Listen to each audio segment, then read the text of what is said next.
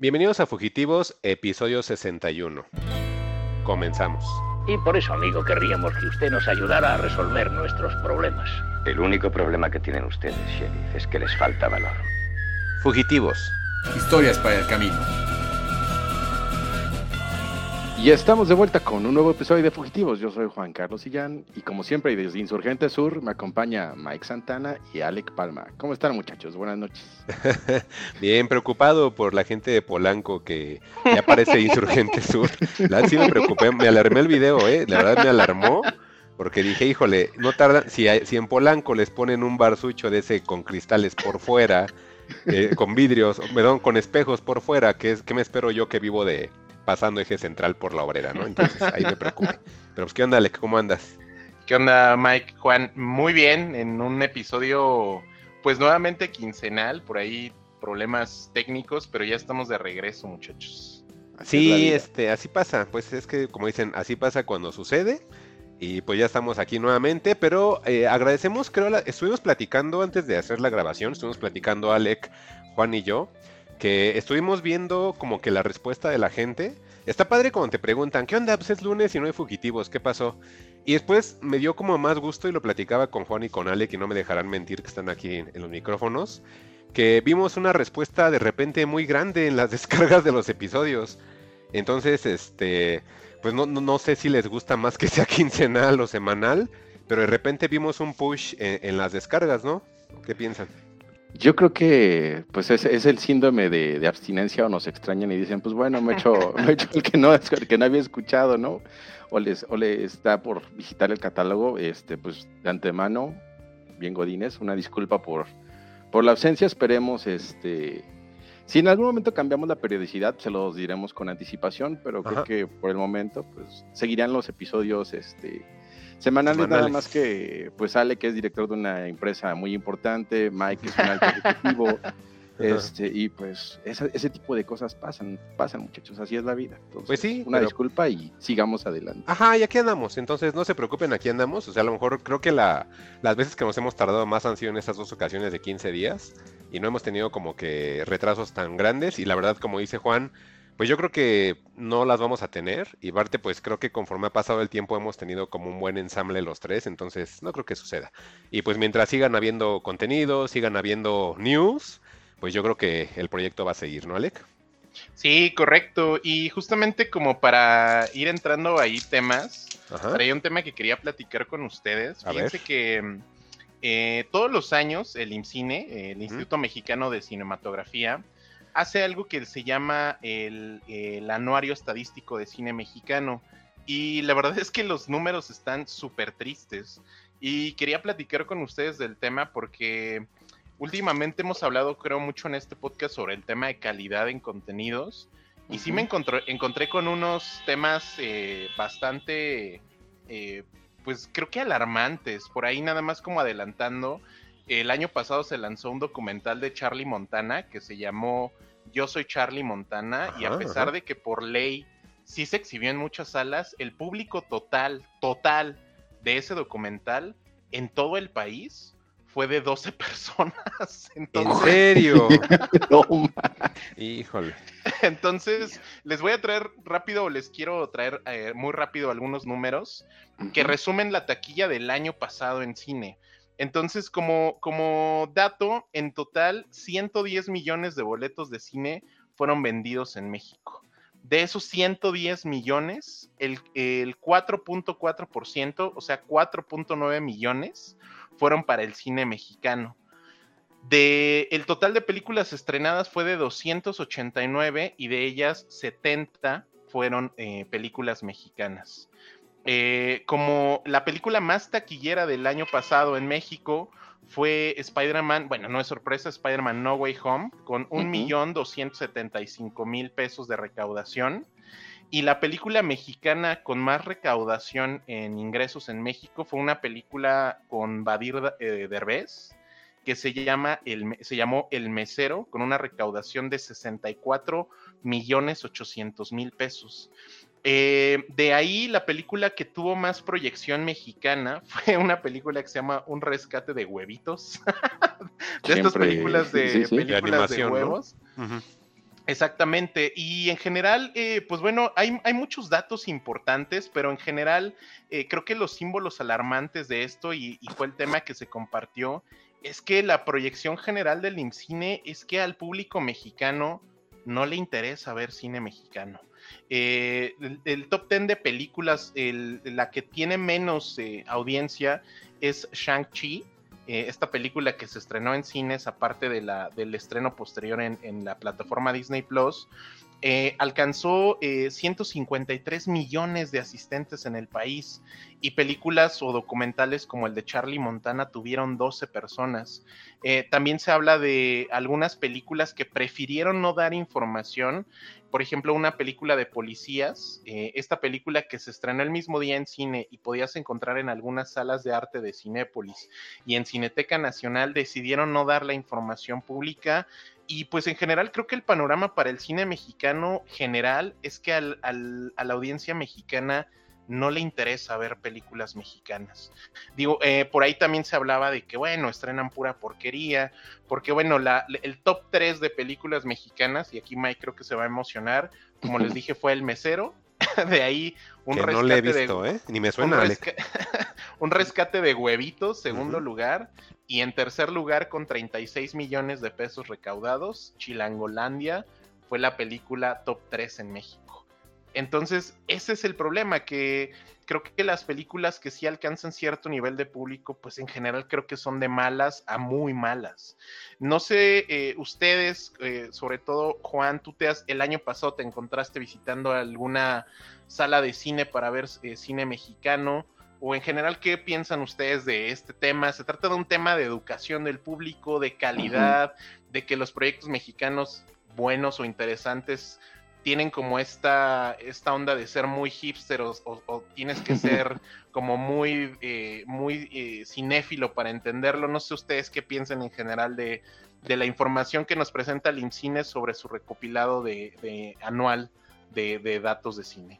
Pues creo que es normal considerando que venimos de tiempos pandémicos, ¿no? Y y yo creo que justamente el, cierre de, estrenos de parte de Hollywood hacia el resto del mundo, pues fue lo que propició que salieran más películas este, de cine mexicano a, pantallas. Ahora sí que pues para hacer hueco, para llenar el hueco, ¿no? Así de pues manda esta, manda esta, manda esta y que la gente vaya yendo, ¿no?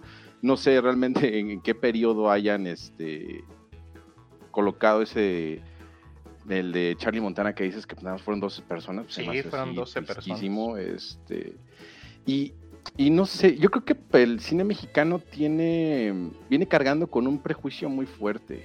Este, y, y no es como que lo, lo, habitual que tú vayas a ver al cine una película mexicana. Generalmente, pues prefieres, y, y por pues, ver películas un poco más elaboradas o, llamativas, ¿no? Porque pues al final las comedias mexicanas que han sido tan famosas como pues, esto del mesero y demás, pues no dejan de ser fórmulas y no dejan de ser repetitivas, entonces pues la gente llega, llega a tener un momento de, hartazgo, ¿no? Entonces yo creo que pues son como muchas causas, pero creo que esas serían como que las, las que podría destacar en relación a, los bajos números y a la poca audiencia que, tiene el, el, cine mexicano, ¿no? Además de que pues no hay que olvidar que también ir al cine no es tan barato, ¿no? A lo mejor si vas con tu en pareja o individualmente, pues puede que, sea un costo accesible, pero si ya lo ves a nivel familiar, una familia de cuatro o cinco personas, pues es, una, es un gasto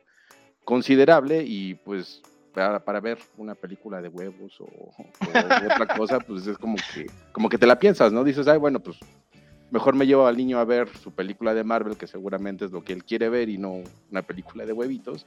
Y pues ahí están las consecuencias. Entonces, sí siento que es una situación complicada a, revertir del cine mexicano, pero pues tiene que encontrarle un balance, porque no todo puede ser tanto de cine, no todo puede ser tan de autor y tan cerebral, y no puede ser todo, todo tan basuril, ¿no? Considerando que venimos cargando justamente ese, ese prejuicio de, del cine de, fichera, de ficheras o el cine basura, entonces, creo que se ha estado tratando de combatir esa imagen, pero creo que no se ha este, derrocado del todo. ¿O tú qué opinas, Mike?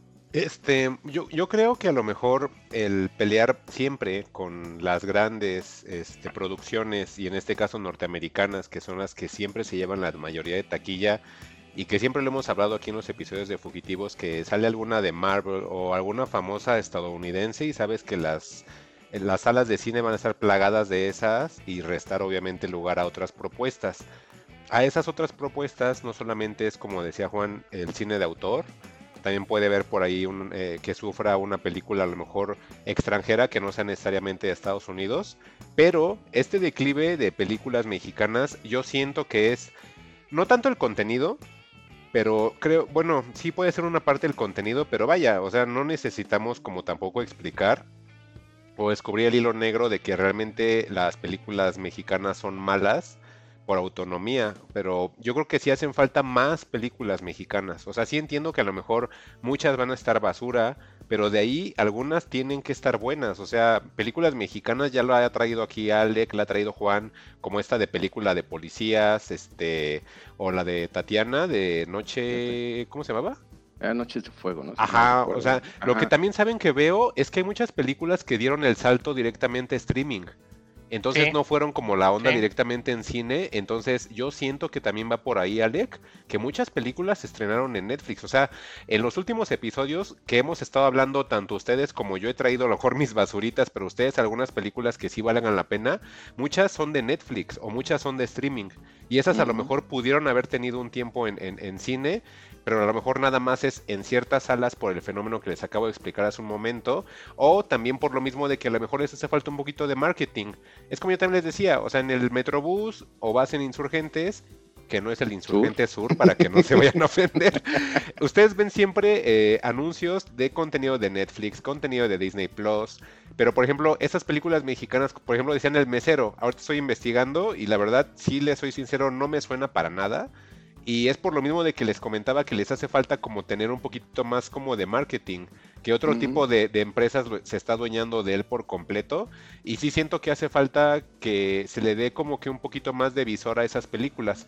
Sí, mucha gente se va a quejar y todos van a decir, es que todas son películas este, de drama white o todos son como remakes de películas eh, románticas o de chick flicks que hubieron en los finales de los 90. Sí, sí lo entiendo, pero también hay películas a veces de terror que son malas, pero pues mínimo hay gente como yo que somos público que nos gustaría ver, pero pues como no están en el cine o no vemos un anuncio, pues no vamos.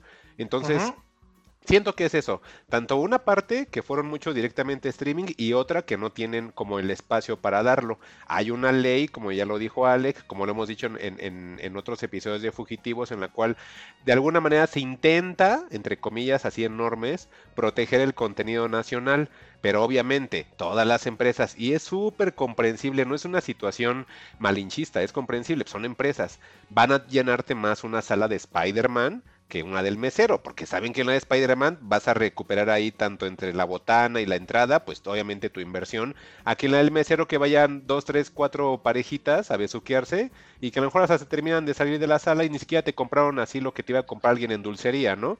O sea, sí son como que esos paralelos pero sí como que siento que esos puntos en contra que tiene el cine mexicano de pelear contra las grandes empresas americanas que no tengan un lugar y que aparte no tengan como una difusión, pues obviamente eso genera que, haya este tipo de, descalabros, creo yo. Sí, y además pues no hay que olvidar que en todos los países, todas las industrias cinematográficas, hay basura. No todo lo que viene de Japón es, es, maravilloso, no todo lo que viene de gringo es maravilloso. En Francia hacen un montón de basura, entonces, pues sí, es como como delicado, o bueno, más bien como para analizar, ¿no? Y lo que decía Juan, eh, perdón, eh, Mike, eh, es interesante porque creo que las top películas que están del cine mexicano, creo que todas son de género. Las tres mm. primeras son comedias y lo que decía Mike de películas de terror, top 5 de películas de, fue una película de terror, de top 5 de películas ah, mexicanas, que se llama El exorcismo de Carmen Farías. Ah, y esa un anuncio nada más, Alec, y jamás en la vida volví a ver nada, imagínate tuvo una asistencia de 500 mil personas. Pero compara esas 500 mil personas con los casi 18 millones de mexicanos que fueron a ver Spider-Man No Way Home. O que vieron en su momento El Conjuro 3, que está horrible. O sea, bueno, es que el Conjuro 3, 5 millones 300 mil personas. No manches, Alex. ¿Sabes qué me hiciste recordar, Alec? Eh, por ejemplo, el fenómeno de, de, Irishman, de esa película de Scorsese que se estrenó por Netflix. Sí. Creo que de los 200 millones que costó, creo que se gastaron 100 en publicidad. En publicidad, Ajá. Entonces, pues también la inversión mm, a lo mejor tendría que ser un poco más inteligente para anunciarse en el cine mexicano porque pues también compites contra eso, ¿no? El, el, aparato de marketing que entra las otras películas, a lo mejor ni tenías ganas de ver Spider-Man, ¿no? Pero por la insistencia y por todo el hype que genera, pues te arrastra la ola y terminas en el cine. Y eso no pasa con las películas mexicanas. No. Yo, yo nada más digo, para ya ir cerrando un poquito el tema, sí me da tristeza porque una persona que sigo en Twitter, Gerardo Herrera, que es eh, parte de los creadores de un canal que sí recomiendo mucho, que se enfoca sobre todo a cine mexicano y que está compuesto por mexicanos, que se llama Zoom F7, que tiene unos ejercicios bastante interesantes de crítica hacia cine mexicano. No, me gusta cuando se ponen en, el, en, la temática de Marvel es el diablo, porque creo que no es así, pero esta persona, Gerardo Herrera, subió un par de fotos esta semana sobre el, eh, él fue a ver La Civil y... Em, en Silencio te nombramos, si no me equivoco, se llaman. Son dos películas mexicanas que vienen de festivales internacionales eh, que les ha ido muy bien y las salas están vacías. En una, en la, en la función de la civil que él subió, había una persona además de él viendo la película. Entonces, creo que eso inclusive como creador, pues sí te pega tener una película que a lo mejor en Festival de Cannes te, dejaron proyectarla o te dieron reconocimiento y que aquí tengas una sala de cine con dos personas, creo que sí está bien triste. Y que en sí sería una porque seguramente, pues obviamente a la persona que nos mencionas, pues él se encarga de esto, o sea, prácticamente él va a, ese es como su trabajo, o sea, otra persona igual hasta entró como de perdido de saber qué es. Pero es lo que te digo, de falta esa publicidad, Alec. Sí, o sea, de verdad, o sea, entiendo el tema. Yo, por ejemplo, no soy fan de Charlie Montana, pero creo que sí vería un documental de él, definitivo. yo ni y que 12 personas hayan visto eso y que Spider-Man 18 millones, creo que está demasiado injusto el tema, ¿no? Pues bueno, esos 12 privilegiados que sí tuvieron eh, el momento para ver a Charlie, el, documental Charlie Montana. ahí si sale el movie me avisan, ¿no? Sí. Pues, ojalá, sí, ojalá lo puedan rescatar, este los streamers, porque pues también es eso, ¿no? De repente le hacen su, su cálculo de qué me va a salir peor, qué me puede salir mejor, ¿no? Si se la vendo a Netflix o a Amazon, o si la corro en Cinépolis, ¿no? Y a lo mejor no haces... Digo, por ahí en ese ejercicio no incluyeron, que, que, igual fue interesante, cómo el tío Robert y, su equipo, su directora, eh, organizaron algunas proyecciones en autocinemas. Eso, por ejemplo, el Incine, Incine no lo contó, pero fue una forma diferente de llevarle cine, sobre todo a gente joven, y creo que se me hacen eh, pruebas que pueden funcionar y propuestas de tratar de hacerlo diferente, ¿no? Entonces, pues ni modo, veamos más películas. Yo me comprometo este fin a ir a ver La Civil, por, por lo menos porque sí trae buena, buena crítica internacional, y pues vean más cine mexicano, muchachos, ¿no? Esa sería como el, la lección de que, me, que nos llevamos. Pues ya ven, ya ven. pues sí, pues entonces yo creo que es momento de ir a la sección cara del podcast, ¿no? Vámonos. Fugitivos News, las noticias más frescas o más rancias, dependiendo cuándo escuches esto. E iniciamos estas Fugitivos News, pero antes de pasar a noticias vamos a empezar con una sección que traemos no siempre, pero está interesante, es Juan si vio el tráiler esta semana de lo que vamos a hablar y vamos a traemos dos trailers y un teaser que traje porque me pareció interesante. El primero es un tráiler horrible, horrible, horrible de una serie que se llama She-Hulk, con CGI que parece de PlayStation 2. No sé qué está pasando ahí con Marvel y sus series que cada vez están más extrañas, más sin sentido. La verdad es que no, no, no entendí, la verdad no, ni la vibra, ni los efectos, ni. No, no, o sea, no me capturó para nada. Entonces, no sé, muchachos, si usted, ustedes vieron el tráiler de She-Hulk y qué les parecieron y si le van a entrar a este tema.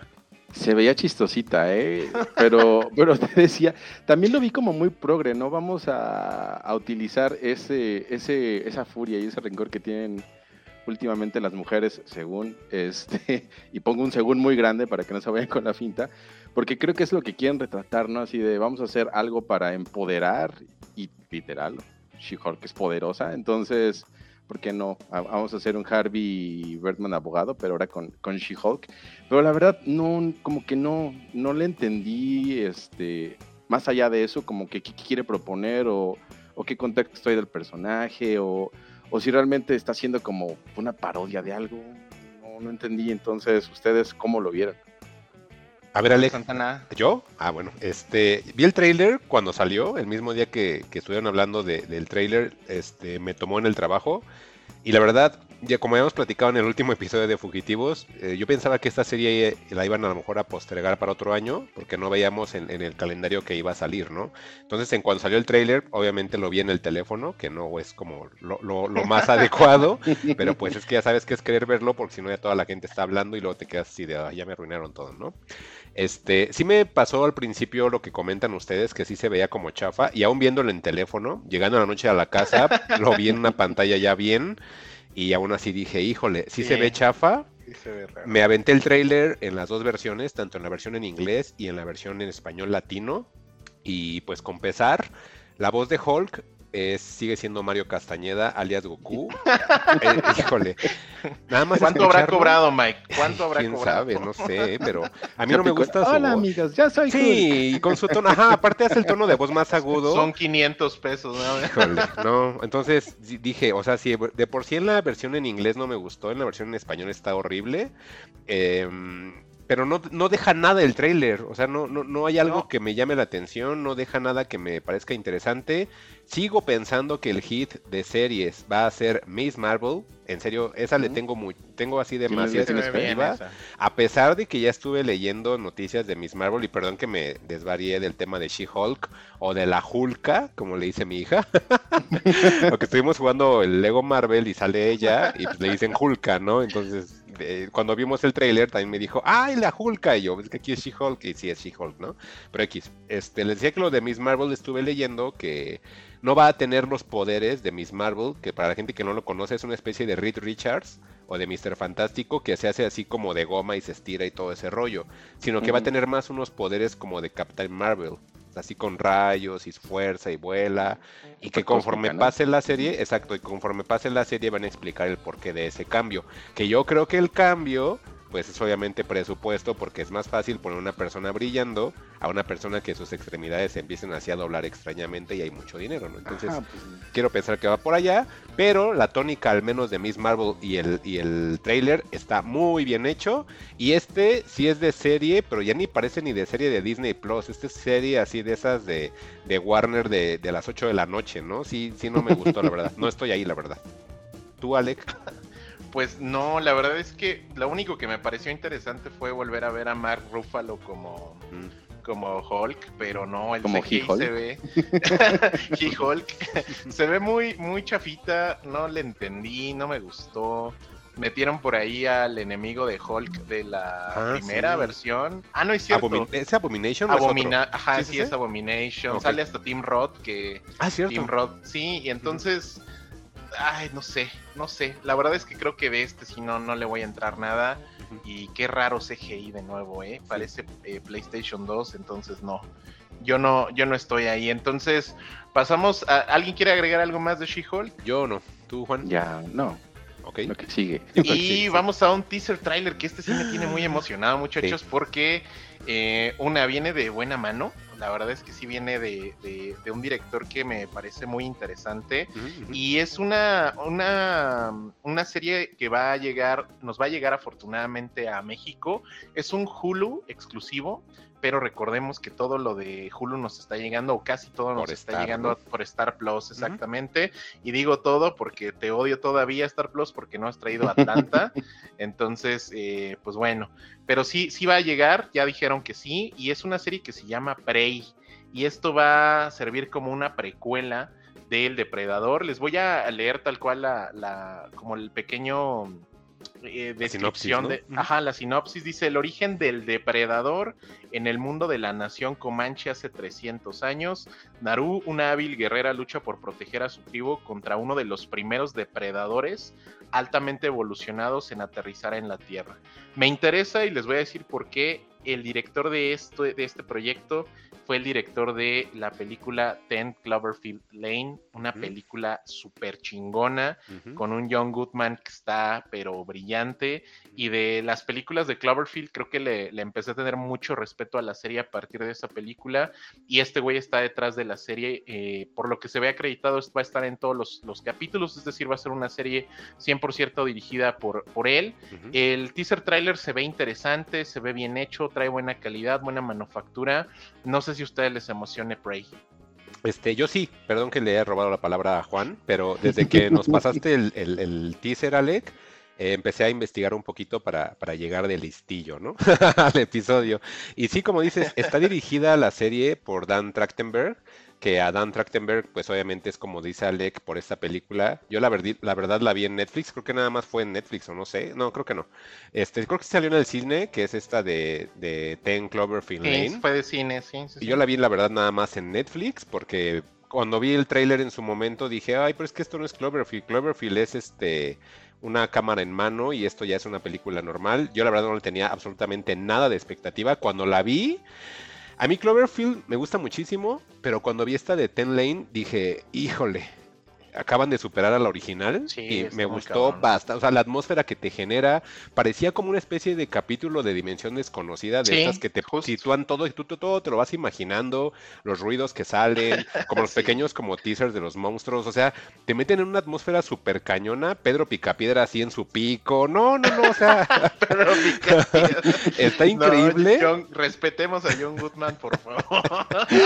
está bien buena y aparte, esto lo quería guardar, pero el guion lo hace un tipo llamado Patrick Ason. ¿Quién diablos es Patrick Ason? Para la gente como yo que es fanática de, vampiros, de Vikings, em, Patrick Ason, eh, digamos como que estuvo metido en una parte de Vikings pero él, al tener como que todo el bagaje que tiene que de esta cultura eh, dentro de los vikingos, como de, los primeros años de Inglaterra o del Reino Unido en general, se lanza él solo a ser guionista de una serie que se llama Kingdom. Que si se quedaron como a medias de Vikings, yo les recomiendo que se vayan a Kingdom y después de Kingdom ya se puedan seguir a, Vikingos Valhalla, que es la que estoy viendo actualmente. Pero entonces, teniendo un guion de Patrick Aison que tiene todo ese bagaje cultural eh, en cuanto a tribus se refiere, y si la serie va a estar como obviamente con los Comanche, que es una tribu, y que tengan la, la dirección de Doug Trentenberg, híjole, no, ya, la verdad ya estoy así salivando. Yo desconocía por completo el proyecto hasta que Alec nos lo, nos lo mostró antes de grabar. Y pues es el 5 de agosto, Alec, a ver cuándo nos lo traen para acá. Oh, qué bien que te emocionas. la verdad. me vale. Me vale, me vale. No, es que sabes que ah, siento que hay una tendencia y no sé qué tan buena sea, pero creo que por ahorrar dinero o no querer arriesgar, capitales, están retomando muchos, muchas películas de los 80s, de los 90s y las hacen series. Entonces, siento que pues, por ahí se puede perder algún espacio para algo diferente, original y demás, pero si les emociona. Serie de Scream, o sea, no, no creas que han sido cosas fallidas. Yo creo que hasta es más fácil no, no me refiero a, que sean fallidas, sino que simplemente como que se le está dando más espacio a lo que ya está probado que arriesgarse a, algo diferente. Híjole, pero Predator está muerto desde hace un buen, este Juan. Creo que es una buena opción para tratar de rescatarlo. Es como lo que hemos platicado hasta de Alien, ¿no? Alien también no me digas que, está saliendo a flote. O sea, yo creo que es una buena opción. tienen a dos personas que yo creo que son muy capaces de llevar este proyecto. Y aparte, Em, son personas que no me las imagino que estén en el, en el universo de Predator. O sea, son como más uno es por un lado como de ciencia ficción ligera, por decirlo de alguna forma, y el otro, como te digo, es un, es un fan de la historia, o sea, no es un historiador per se, pero sí es muy fanático de la historia y de hechos culturales. Entonces, que tengas como esas dos partes, yo, que a mí me suena, mm, al contrario, a, mí, a mí me suena hasta ambicioso, Juan, ¿eh? Sí. Sí, sí, sí. Sí, bueno. Pero bueno, como dices, me sigue valiendo, me sigue valiendo. Pues entonces, Juan, háblanos de 3000 Years of Longing. ¿Qué onda?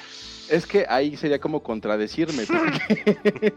vimos ese, ese trailer y, y, pues sí, como que coincido contigo, ¿no? Es, es Aladdin, pero en esteroides y con George Miller, ¿no, Alec? Sí, siete años después de traernos una obra maestra del siglo XXI Mad Max Fury Road. El señor George Miller se toma tiempo como si tuviera 30 años y se tarda 7 años en sacar un nuevo proyecto a partir de eso. Y nos llega este tráiler con Tilda Swifton. Eh, eh, como rara, siempre sus papeles son como bien raros, pero a mí me gustan un montón. Y sí, efectivamente, literal, si resumimos la película y vean el tráiler, los invitamos, está bien pachecón. Es eh, pues básicamente Aladdin en drogas, ¿no? Con mucho efecto práctico, con mucha, muchas cosas ahí medio raras y la verdad es que suena extraño, la verdad es que no me esperaba un proyecto así de George Miller después de Mad Max, sobre todo por el tiempo que ya ha pasado, yo sí esperaba como una continuación directa al, proyecto de Mad Max, porque Fury Road se convirtió en muy poquito tiempo en una película de culto. Eh, por ahí está el proyecto de Furiosa para el 2024, que desafortunadamente no va a incluir a Charlize Theron porque va a ser una precuela de la vida de Furiosa. E inclusive la misma Charlize Theron declaró a medios que sí estaba muy decepcionada de que George Miller no la haya contactado para el proyecto, ajá. Y la actriz favorita de em, Mike Santana, Anna Taylor Joy, Va, a ser este proyecto de Furiosa. Igual, ¿eh? yo no la veo así, pero yo, yo tenía más ganas de ver al George Miller de desierto, de irse a meter ahí a, a donde grabó Fury Road, y pues no, tenemos un proyecto con mucho CGI que no se ve mal, pero, o sea, sí me gustó el tráiler, pero la verdad creo que era Mad Max algo lo que tenía que, seguir, ¿no, Juan? Sí, definitivamente, pero yo creo que así como nos platicó hace ratito Mike sobre el reciclado de tecnologías, yo creo que aquí también aprovechando el uso que uso del el uso que hizo del desierto, es por eso que quizás esté desarrollando un tema tan, pues así decirlo, de Medio Oriente, ¿no? Que no se ve tan de Medio Oriente, simplemente, pues Idris Elba es el genio de la botella y este y por cómo lo retratan, pues sí te da la impresión de que están, que están en, en, Arabia, ¿no? Pero, pero quién sabe, porque también, pues sí, la película se ve como pues muy alterada, ¿no? Este, como que es un viaje bastante en ácidos, por así decirlo, quizás. Y este, y pues retomamos, ¿no? Tilda Swinton generalmente tiene muy buena mano para escoger sus papeles y las historias que va a interpretar. Y yo creo que por eso este, valdría la pena este, darle, darle atención, aunque pues sea como que una historia más masticada que otra cosa. Sí, está raro. Qué, bueno, Juan, que te emocione. este, del trailer, el trailer yo lo yo invito a toda la gente que está escuchando este episodio que lo vea. La verdad está muy bien hecho. O sea, a, mí me llama la onda por la estética. Obviamente se ve que tiene los millones de dólares ahí invertidos en producción porque se ve increíble. O sea, la verdad, de manera estética es muy interesante, es muy atrayente este de 3000 Years of Longing. Quizás en, algún mood adecuado para verla me aviente. La verdad, no creo ser público porque al menos lo, que nos muestran en el tráiler siento que para mí no es algo atractivo. Sin embargo, sí les recalco eso que cuando vi el tráiler dije, wow, sí se ve muy bien y al menos por la estética te resulta atractivo. Y como dice Juan, está Tilda Swinton, está este Idris Elba, que es el, el, perdón la palabra, no, pues, ¿por qué perdón así es?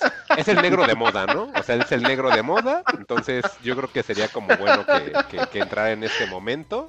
Creo que no hay nadie más que puedas poner en ese momento porque o, un negro es grosero y, segrega a todos, u otro negro le pega a todos, entonces hay que recurrir al, negro comodín, que es el señor Idris Elba, entonces este, yo creo que es un buen, un buen casting. La película se ve con muy buena producción, al menos creo que de manera estética a muchos les va a resultar atractivo. Nada más falta ver la colocación que tenga la película, porque cuando igual Alec nos trajo el contenido, sí me quedé así de, ¿y esto qué diablos es? No, no, sé ni qué es, ¿no? Entonces, sí. ahí está como, también como un poquito complicado entrarle, digamos. Sí. Sí, puede ser, digo, además a, nada más recordar que George Miller es, sí es bien fan del CGI y es bueno dirigiéndolo, por ahí tenemos unas obras maestras no tan reconocidas como Happy Feet, Recordemos que Happy mm, Feet es de, George Miller. ¿A poco? sí, es de George Miller, Happy Feet. Y este, pues hay algunos efectos que mezcló para hacer Babe el puerquito valiente. es cierto. No, olvidemos que Babe el puerquito valiente es de George Miller. Mm. Entonces es muy cagado que el güey que nos trajo Happy Feet de repente nos trajo Mad Max Fury Road. Qué chingón. Entonces. Pues esperemos, esperemos, eh, yo, yo creo que sí la veo. Además, eh, al final del tráiler, ya para cerrar esta parte de teasers y trailers, sí deja muy en claro esta película solamente en cines. Entonces creo que sí le voy a entrar. Exacto. Ah, ok. Si no tuvieron suficiente arena con Dune, señores, 3000 Years of Longing les va a echar más. Sí. Ay, no sabía que, que él, que, órale, qué impresión, ¿eh? No sabía que estaba con Babe y con Happy Feet, ¿no? o sea, al yo, lo, al yo lo conocía porque pues obviamente él siempre decían la mente detrás de la franquicia tal cual de Mad Max. De hecho, creo que es de las pocas personas que están involucradas en un mismo proyecto desde que comenzó. desde o que sea, inició. Sí, o sea, e, él, mm, a lo mejor me voy a aventurar, pero e, él podríamos decir que las películas de Mad Max son de autor, Alec, porque él hacía todo. O sea, Sí, él claro. antes con, con- él, él de alguna manera hasta como que descubrió a Mel Gibson porque él metió tal cual a Mel Gibson en la primera Mad Max y él era su guion, él la dirigió, creo que hasta metió lana en producción, no estoy Sí, tan seguro. metió lana ¿Ah, sí? porque se le Ah, acabó, sí. Ajá, entonces sí. pues, realmente, y es de las pocas personas que puedes decir, es que él está desde la primera hasta la última que es Fury Road, pero él está en todas y que de repente me, me salgan con esto de Babe y con Happy Feet. eh, eh, y y Happy Feet está bien chistosa porque las escenas del baile de los pingüinitos y ese rollo, si, si tú lo ves en cine, que así fue como la, la conocí, no me gustó tanto la peli, pero esas escenas en las cuales hacían el zoom out de los pingüinitos parecían Ajá, que eran sí, pingüinos sí. reales. O sea, Sí, si decías. ¿qué onda con estos? Así se mueven como un pingüino real. Y como dice Alec, pues sí, ya tiene la experiencia. Y aquí sí se nota una madurez muy cañona, al menos en el trailer. Y como les decía, estéticamente, pues sí, al menos los invito a que vean el trailer. Y yo creo que a lo mejor les puede dar como que el interés para así seguir la peli, ¿no? De acuerdísimo. Y pues yo creo pues. que ya ahora sí pasamos a las news, ¿no, Alec? Ya están Sí. con los teasers. Y pues yo creo que ahora sí. Estas news, híjole, están bien buenas. Creo que estos 15 días de, de no episodio, creo que trajeron cosas buenas. Entonces, pues dale, Alec, a ver. Pues bueno, vamos a iniciar con una película que fue el fin de carrera, carrera para una persona involucrada en el proyecto, que es el señor eh, Sean Connery. La última película de Sean Connery, donde dijo, ni madres, yo ya me retiro de la actuación, fue La Liga de los Caballeros Extraordinarios. Una película del 2003 que la crítica destrozó, que en taquilla le fue súper mal. Y ahora están reportando que hay una, se está preparando ya una película nueva que va a ser eh, directa a Hulu, de nuevo. Aquí a través de Star Plus podría ser la, la vía para que llegue. Y pues bueno, eh, se, esta historia de la Liga Extraordinaria, que está basada en una idea original de Alan Moore, eh, la verdad es que a mí me parece muy chingona. O sea, literal es una especie de Liga de la Justicia que está integrada por personajes literarios de, de, de Inglaterra, de la Inglaterra victoriana. Está Drácula, está Sherlock Holmes, está, o sea, la verdad es que, Mina Harker. Bueno, entonces, la verdad es que yo creo que rescatar una propiedad así de interesante me, me parece muy cabrón. O sea, eh, yo, yo sí recuerdo con, pues creo que sí con cierto cariño la película del 2003 donde salía el Capitán Nemo, Ujú, estaba el Hombre Invisible. Sí, Dorian Gray. es Dorian Gray. Entonces, me, me parece que la idea es súper chingona, pero de verdad, y, y esto lo declaró Sean Connery en, en entrevistas ya finales, estaba tan decepcionado con la calidad de la película porque él dice que cuando estaba en el plato, pues sentía que estaban haciendo algo bueno, que muchas escenas que se incluyeron en la, o más bien que se grabaron no se incluyeron en el corte, que le pareció un corte asqueroso. Y a partir de eso, Sean Connery se retiró de la actuación. Entonces, pues sí tuvo como una consecuencia de un actor muy respetado. Y pues no sé ustedes, digo, definitivamente Alan Moore se está revolcando y nos está diciendo pinches nerds, pongan, ya crezcan, este, porque nos odia, obviamente. Pero pues a Alan Moore le van a dar su dinerito seguramente que no va a aceptar, como no lo aceptó cuando salió Watchmen. Watchmen, de Zack Snyder. Entonces, pues no sé qué les parecería una nueva película de la Liga Extraordinaria. Ay, yo no la vi, ¿eh? Yo sí, este, cuando la pasaron en 2003, como que no, no me llamó la, la atención cuando veía trailers y demás. Y entonces, pues no, no tengo comentarios de ello. Este, está interesante que, que se revisite la, la obra de Alan Moore para hacer nuevamente películas, aunque le choque. Y, seguramente les va a echar algún conjuro para que ya dejemos de estarlo nombrando porque se le, le molesta, ¿no? Pero, pues, interesante veamos qué es lo que tiene que para presentar y ya sobre eso qué, qué, qué expectativas les genera, ¿no? Mi- mi- A mí, este, por otro lado, por raro que suene, Yo sí la vi en su momento y la verdad a mí me gustó bastante. Tanto me gustó que posteriormente traté de conseguir los cómics y afortunadamente en ese momento ya estaba el internet poderosísimo de un mega y me hice de los cómics de una manera alternativa y me terminó gustando más y aquí lo voy a decir y va a estar grabado y va a sonar raro, pero me gustó más esta propuesta de la Liga Extraordinaria o la Liga de los Caballeros Extraordinarios de, Alan Moore que Watchmen, tal cual. O sea, a mí me gustó ah, muchísimo. ¿en, serio, ¿En serio? Me gustó un buen. Los cómics, Alec, la película, yo creo que si haces esa comparación, no tiene nada que ver uno con otro, son cosas totalmente distintas. El arte inclusive es como, como muy raro, creo que el, arte es más, para Juan que no lo conoce y, que a lo mejor para que tenga un contexto, el arte, Juan, es como From Hell, que es como si ah, parecieran como bocetos, no tanto como que el dibujo tal cual como ya está más desarrollado en Watchmen, es una onda más así, este, el de la Liga Extraordinaria, es más seria, eh, la tónica, eh, eh, sí pareciera más una, una, obra muy parecida a From Hell porque es más seria y me gustó bastante. No sé ahora qué pase si llega a ver la película, pero me acuerdo que en ese momento que la vi, pues yo estaba así súper emocionado porque, pues como dice Alec, toman personajes literarios, pero en esta este, en esta versión de, la Liga Extraordinaria, pues toman como personajes más conocidos, porque en los cómics los personajes van cambiando, como dice Alec, como en los Avengers, hay como distintos grupos que los van como cambiando conforme avanza la historia, pero al menos en la película, para hacerla más atractiva, pues tenemos al Capitán Nemo y al Nautilus, que en ese momento me acuerdo que estaba increíble, pues ahora yo creo que si lo veo voy a decir, ahí sí ya está todo horrible, pero salía Mina Harker, que pues Mina es la, la, coprotagonista que sale en, Drácula de, Bram Stoker. Salía Jekyll y, luego se convertía en Mr. Hyde. y yo ah, me imagino que si la veo ahorita se ha de ver horrible. Igual Dorian Gray, que siempre salía así como muy guapito y de vez en cuando pasaban el cuadro y salía que envejecía. O sea, sí te metían como que muchas cosas que decía, ah, o sea, son personajes literarios, pero literarios pop. O sea, no eran como literarios clavados, eran literarios que todas, todas las personas conocen y que a mí me gustó y dije, ah, pues está bien, está interesante la peli, ¿no? Oye, Mike, estoy hablando algo o alguna tontería, seguramente sí o no, pero el personaje de Sean Connery era el villano de Sherlock Holmes, ¿no? O sea, ¿él era Moriarty o no? No, él se llamaba Quartermine. Ah, eh, sí, él era como un vaquero o algo así. Ajá, no, no, este. Pero Moriarty, salía. ¿no? Moriarty salía, ajá. Sí, por eso, o sea, al final sí eran personajes literarios y muy pop para que obviamente pegara. Pero, y, y, ahora que dices de lo que, de una edición mal hecha, sí, sí se siente como muy apresurada la película.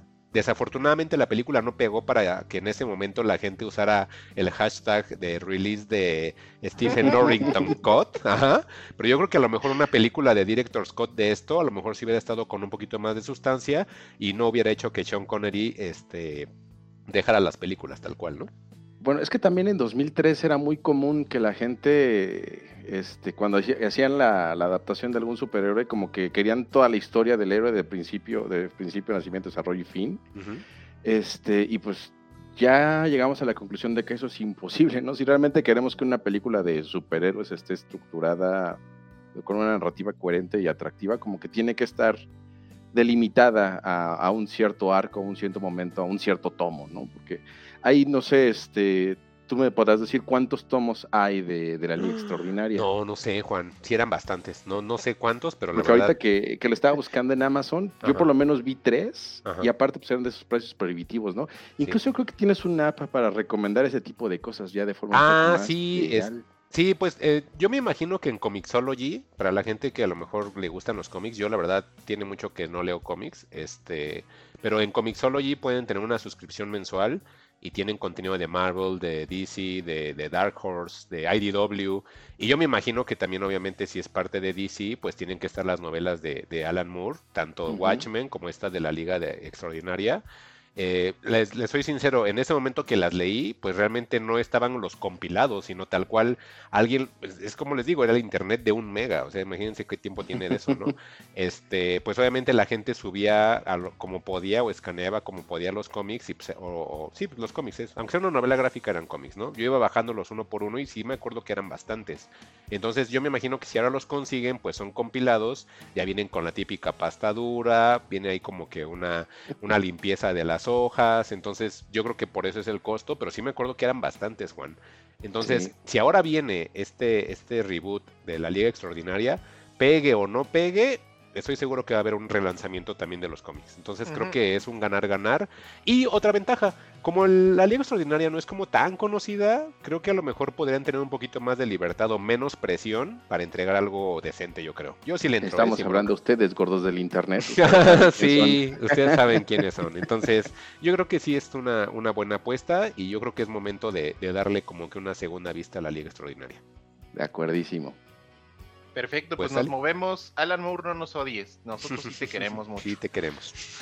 Y continuando con noticias nerds que le gustan a Alan Moore, eh, pues tenemos noticias de. Ah, hablamos la, en el programa pasado de Star Wars y de algunas series que no tenían fecha de estreno y otras que no. Entonces se anunciaron. Hubo una portada esta semana de Vanity, Vanity Fair de Star Wars, eh, que tuvo en portada ahí a Pedro Pascal, a, Diego Luna, a Diego Luna, Rosario Dawson. Ah, exacto, entonces eh, e, en, ese artículo se describieron eh, algunos proyectos y se definieron fechas de, inicio para, proyectos que no tenían fecha. Y pues bueno, de ahí lo, que pareciera más interesante es el, el, tema de una serie de Young Watts que va a ser un coming. John Watts, nada más para poner contexto, es el director de la trilogía de Tom Holland de Spider-Man. Eh, va a agarrar un, proyecto, obra maestra, dice Juan. Directa Criterion Collection. Entonces, eh, está rara porque se supone que esta serie está enfocada para. O sea, como para fans, pero dándole una estética nueva, eh, o sea, una especie como de coming of age, una, pero no sé, ese proyecto la verdad no, no, no, me suena raro, eh, tiene un nombre clave nada más que se llama Grama Rodeo, ese es el proyecto para la, serie que están planeando eh, la gente de Star Wars con, con John Watts. Y pues bueno, se definieron ya fechas de estreno para algunos proyectos. Como sabemos, ya el 27 de mayo se estrena Obi-Wan, que estamos muy emocionados. Andor ya se confirmó para el verano del 2022. Eh, la, tercera temporada de Mandalorian eh, tiene fecha de estreno aproximada para fin de año o el primer cuarto del 2023. Ahsoka 2023.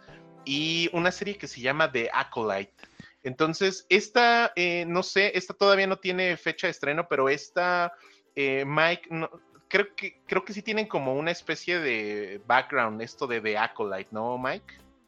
Este, fíjate que de Acolyte de Star Wars, pues más que nada es como mm, el lado de Star Wars, pero de la parte Sith. Eh, hay como algunos fanáticos de Star Wars bien curioso que muchos están como en el universo expandido yo me imagino que esto podríamos decir que es lo más acercado que podemos tener por parte de Disney eh, en cuanto al universo expandido se refiere, porque tal cual la Colite, pues es, es tal cual la visión, pero de los Sith. O sea, aquí ya vas a ver todo lo que tú conoces que ha sucedido con la guerra entre el Imperio y los rebeldes, pero ahora lo vas a ver del lado de los Sith. Entonces, este... la verdad no he querido investigar más al tema, porque al momento de saber que se iba a generar un contenido de ello, la verdad sí dije, quiero ver cómo es tal cual eh, esta versión, no quiero como tratar de, ensuciar o de contaminar la versión real de la cual está basada para mejor, ver la nueva este, versión que va a sacar Disney, pero de, que, de, que, sea, digamos, parte del universo expandido y que tenga que ver con los Sith, pues es lo que a lo mejor les podría dar como que hay una, una, pista, una pista nada más, pero sí les sugeriría, igual que yo, a lo mejor tomar esta opción de, no, no, investigar más, porque vamos a empezar con esas teorías de, ah, y, aquí tiene que salir Vader, y tiene que salir este Doku, aunque ya se haya muerto, y tiene que salir un, Dark Yoda, y ah, ya saben, ¿no? Ya saben este, los, los, canales de YouTube, ¿no? Entonces sí les sugiero a lo mejor buscar por encimita, pero sí mejor hay que esperar, si van a tratar algo del universo expandido, en serio, y eso se los casi se los puedo firmar, no esperen que se haga un copy paste, no se va a transcribir, o sea, es nada más, vamos a tomar un personaje de aquí y lo vamos a hacer a como queramos. Entonces, sí, mejor yo creo que le, sugeriría que esperemos a, ver qué es lo que nos ofrece este Disney mejor. Pero sí, tiene que ver con los teaser o algo, porque no hay nada, ¿no? Nada no, no hay nada. Por eso les digo mejor, este, sí, vamos a ver conforme pase el tiempo qué es lo que van anunciando, porque si se empiezan a, meter o a rascarle al universo expandido, van a encontrar un buen de cosas que difícilmente se pueden adoptar a, televisión o cine. ¿eh? Ah, y, ya para cerrar este tema de Star Wars, pues se anuncia también que eh, el proyecto que tiene Taika Waititi con Star Wars sigue. Rogue Squadron, que también hablamos de ella hace poquito, de Patty Jenkins, la directora de eh, Wonder Woman, sigue. Y que la nueva trilogía, episodio 10, 11 de Ryan Johnson, siguen en pie. Híjole, híjole, híjole, híjole.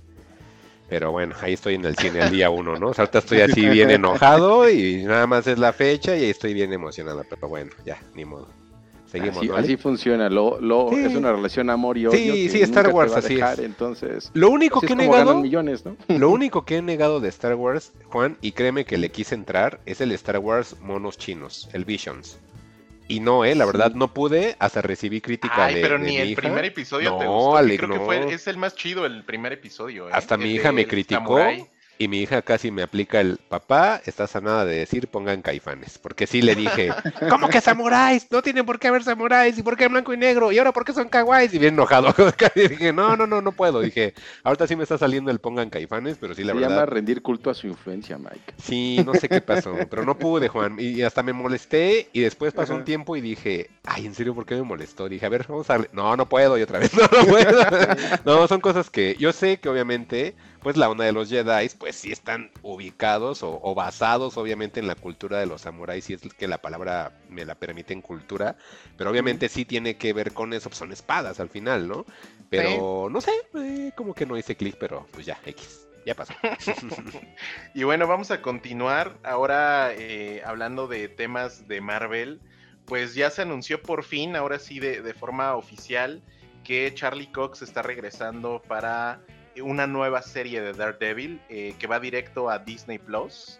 Ya reportaron que eh, pues está autorizada, ya inclusive nombraron los productores ejecutivos. Y bueno, lo que se dijo es que será una especie de soft reboot, algo muy similar a lo que hicieron con la propiedad del Escuadrón Suicida, que tomaron muchos personajes que ya existían eh, este personaje, por ejemplo, de, que interpretó en la película, en la primera, Viola Davis, y que el personaje quedó exactamente igual en la versión de James Gunn, lo que van a hacer va a ser mover un poquito el tema de personajes, eh, pero respetar como el core eh, inicial que tuvo esta serie producida por Netflix. Y adicional a esta noticia, se anunció también ya por Disney Plus por fin que el 29 de junio todas las series que eran propiedad de em, de Netflix ya van a llegar a la plataforma que es Daredevil, Jessica Jones, Luke Cage, y, la y la serie esta que hicieron es The este, Defenders, ¿no? Exactamente, de Defenders. Oye, no, dicen nada de, de, ¿cómo se llama? De Punisher y también era de ahí, ¿no? Sí, Punisher era de ahí. Yo vi la primera temporada, creo que tuvo dos en total. La primera es muy buena. Sí, está bien buena. Pero de esa no dicen absolutamente nada. No, ¿eh? no, no, no, no. Nada más son los cuatro personajes que integran a Defenders y ya. Y no sé qué pasa con Punisher. Yo imagino que sí es más complicado que, quieran pasarla a la Sí, es que Punisher estaba más violentona, ¿no? Bien violenta. Sí, esa sí está hardcore. o sea, si Punisher 1 sí estaba hardcore, ¿eh? Y, lástima, porque ahora que ya no está en Netflix pues, pues se va a perder. Pero realmente sí, Punisher sí era como pues, para los señores, ¿no, Alex? Era así muy violentita, era groserita, pues bien divertida el Punisher 1. Nada más la 1. La 2 ah, aburrida. Creo, que la 2 ya no la vi. Es que me fueron. aburrida. Creo que fueron perdiendo un poquito las series. Saturado. la temporada 3 ya ni la terminé de ver, la verdad. Pero me quedé hasta ah. la 2 y la 2 era muy buena. 1 y 2 muy buena, ¿no, Ale? 1 2 muy buena, sí. Y Jessica Jones, la verdad, la, la, la, primera temporada horrible. Sí. Luke ya no la vi. No, yo no la ya no la vi. Iron Fist ya no lo vi. Entonces. Eh, está raro, pero qué bueno que ya llegan a la TAM, ¿no? Ajá, y ahora para la gente que a lo mejor no lo sepa, en la producción de este nuevo como que adaptación o reboot, no sé qué es lo que vaya a pasar, eh, está detrás de ellos Matt Corman. Entonces Matt Corman estuvo en la primera temporada de Daredevil de Netflix. Entonces tengo un poquito de esperanza, pero la verdad les soy sincero, muy poquita, porque lo sigo diciendo. Qué bonito que estuvo Kingpin en, en Hawkeye pero qué mal que no fue el Kingpin que todos conocíamos. Entonces, eh, sí lo sentí ahí como que muy rebajado, pero dices, bueno, pues de eso a nada, pues yo creo que mejor eso, ¿no? Y en lo mismo de la nota, Alec, este, dices que también a lo mejor, bueno, perdón, la, la nota también decía que este, es muy probable que Daredevil aparezca en la serie de She-Hulk, que a lo mejor sería el gancho para atraer un poquito a la gente a la serie, que pues decíamos que no, no íbamos para allá, pero pues según en la nota dice el rumor eso, ¿no, Alec? Que a lo mejor lo podrían meter. ¿El multiverso de abogados será entonces? pues quién sabe, pero pues ¿qué opinan de eso? Que sí puede suceder, ¿no? Híjole, pues mira, eh, ahí sí no tengo realmente ah, muchos argumentos o algo que compartirles en realidad. Solamente les puedo decir que vi Moon Knight y que ya hoy llevo dos episodios y está muy bueno.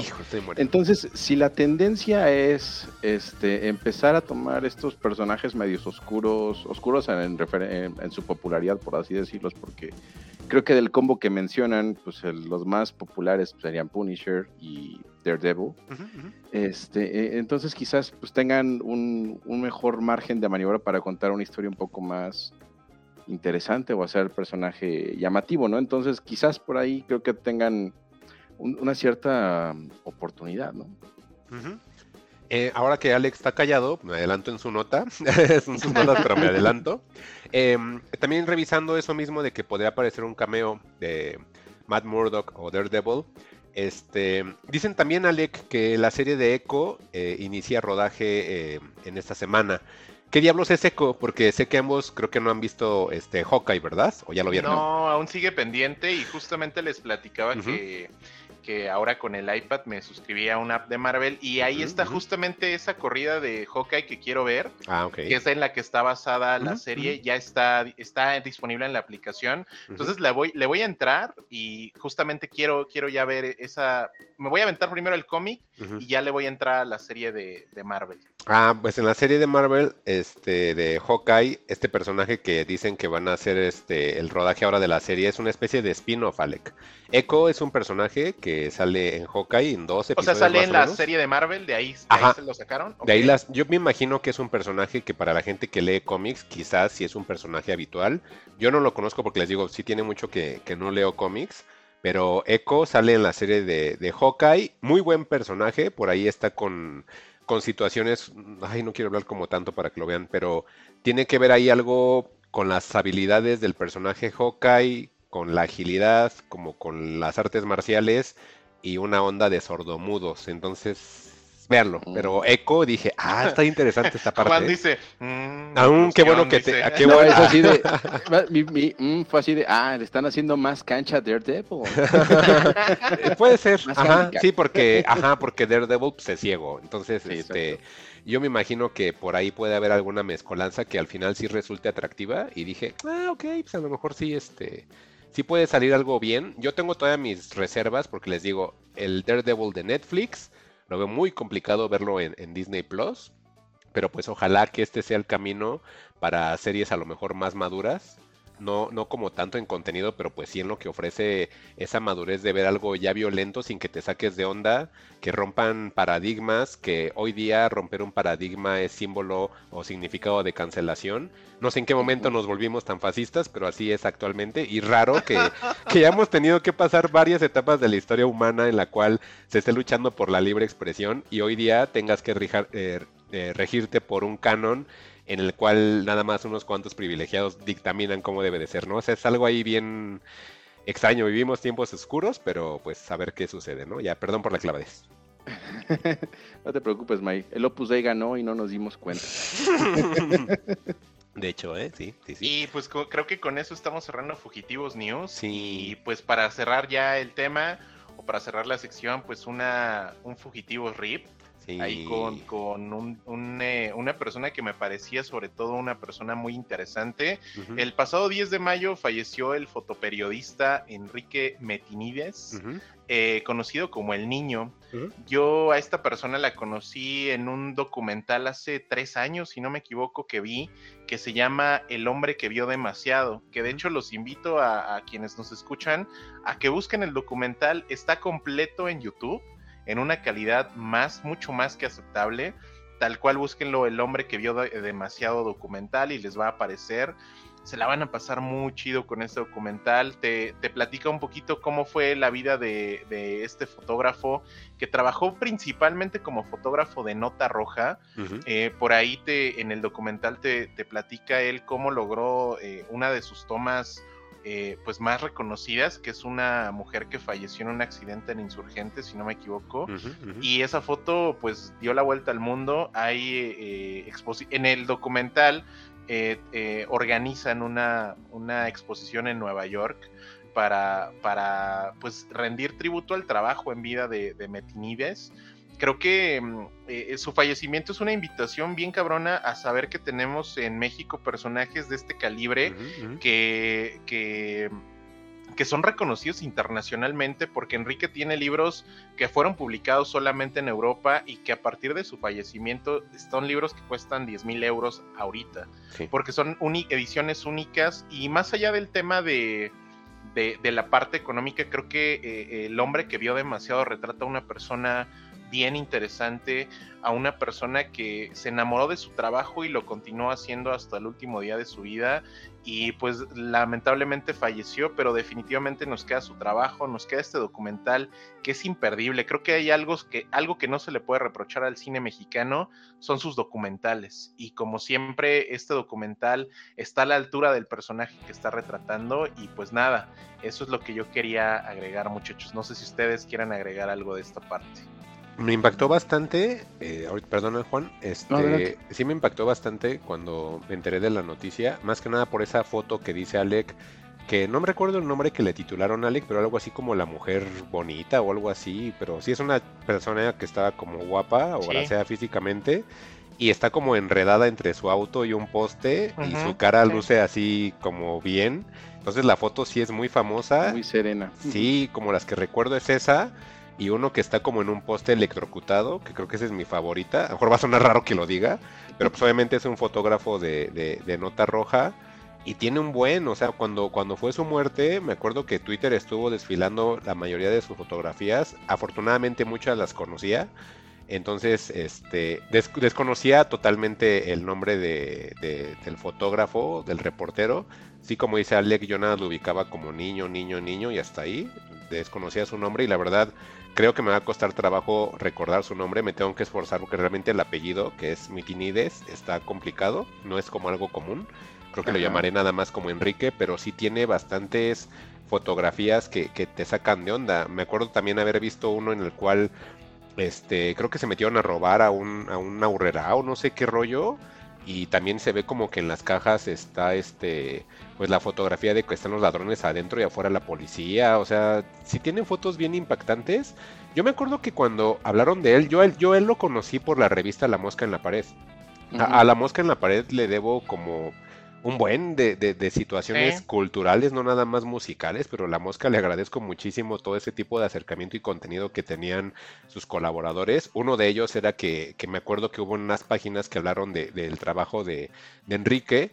Y, y, pues esas fotos eran impactantes verlas en una revista en la cual yo esperaba la reseña del nuevo disco de NoFX y de repente veo eso y es así de, órale, ese señor, ¿qué onda, no? Pero si es nota roja, sí te perturba, sí te saca de onda un poco el contenido, pero ya cuando empiezas a verlo del otro lado, que es hasta una situación artística y como dice Alec, que sean hasta este, solicitadas en otros países, y que aquí a lo mejor no se le dé la importancia que deba, pues sí está como de análisis, de análisis, ¿no? Porque es así de, oye, pues si tenemos todo esto, pues también hay que, presumirlo, aunque sea de una situación de nota roja, pues creo que sí hay muchas tablas para decir que aquí hay personas que valen mucho la pena, ¿no? Pues sí, porque es un tema muy delicado y, muy. y el morbo este, vende mucho, ¿no? Pero el, morbo tratado con, delicadeza, por así decirlo, ¿no? y como que encontrarle el ángulo correcto o algo que pues realmente te aporte, ¿no? Por ejemplo, yo la verdad no conozco nada de Enrique Metinides y no he visto el documental que, dice Alec, entonces ahí ayúdenme con un poquito de más referencias, porque pues creo que esa época va muy de la mano, o a lo mejor donde él tuvo un, eh, mayor este, alcance, corrígeme si estoy equivocado, quizás vaya muy de la mano de ese, de ese boletín llamado El Alarma, ¿no? Entonces Teníamos a la alarma con el encabezado rimbombante, atractivo, vendedor, pegador, más la foto. Entonces, creo que por ahí se, detonó algo que hoy en día pues ya está como muy, muy viciado, ¿no? Ya es como una, una sobreexposición de temas muy sensibles que lejos de impactar socialmente, ya más bien han provocado una, una desensibilización y creo que por eso ya este, pues estamos hasta cierto punto pues, no, ya muy habituados a, a, este tipo de imágenes, siendo que pues deberíamos como que tenerle un mayor respeto a lo que pasa, ¿no? Por ejemplo, ya cuando vemos a los descabezados del narco o a los que están ahí colgados y demás, ya se nos hace hasta cierto punto habitual y comparando esas fotos tan morbosas y hasta cierto punto asquerosas, este, en relación a lo que te proyectaba Enrique Metinides con lo que vuelves a citar, el ejemplo de, de la mujer que se impacta con, con su rostro todo sereno, con su cuerpo en un ángulo extraño, pero no ves no ves una gota de sangre, no, ves este un miembro este fuera de eh, a pesar del ángulo y la y la postura del, del cuerpo, no lo ves con, con, ese morbo con el que te lo venderían ahorita, ¿no? Ahorita lo que, lo que buscan es la sangre. Ah, yo creo que lo que le buscaba era la sorpresa o el impacto, ¿no? De, lo que estaba ocurriendo. Sí, creo que definitivamente el documental, Juan, te lo recomiendo un montón. El hombre que vio demasiado creo que refleja justamente ese tema, porque en el documental hay una parte donde entrevistan a otros fotoperiodistas de Nota Roja y la forma en la que trabajan y los ángulos que buscan, pero Enrique siempre hablaba del tema de respeto de, y sobre todo hay fotografías que no son necesariamente de nota roja en las que captura un México que ya no existe. Eh, eh, captura escenas bien interesantes. La verdad es que eh, el tema del reconocimiento internacional a él lo deja como muy satisfecho y sobre todo el saber que hay muchos fotoperiodistas en México para los que él es, él fue y será escuela entonces, definitivo, creo que podemos recomendar muchísimo el documental. Y pues nada, creo que estamos en, tiempos en donde efectivamente, como dice Juan, pues sí se buscan la portada ahí de nota roja ya mucho más bizarra, mucho más eh, explícita. Y creo que las fotos de Enrique reflejan un México que ya no existe y una perspectiva y un ojo sobre todo eh, nato. Y, qué, afortunado saber que podemos tener ahí esas imágenes para compartir. De nuevo, no solamente el tema de nota roja, sino hay imágenes bien bonitas que se compartieron por ahí. Había una de unas chicas en, en, un, en un, auto donde estaban, estaba como inundada la calle. Y, es un ojo bien, bien impresionante el que tenía eh, Metinides para esto. Y pues nada, para cerrar, de verdad les recomiendo muchísimo al alcance de un YouTube el hombre que vio demasiado, un documental como de hora y media muy bueno y que rinde homenaje totalmente justo y a la altura de, este fotógrafo.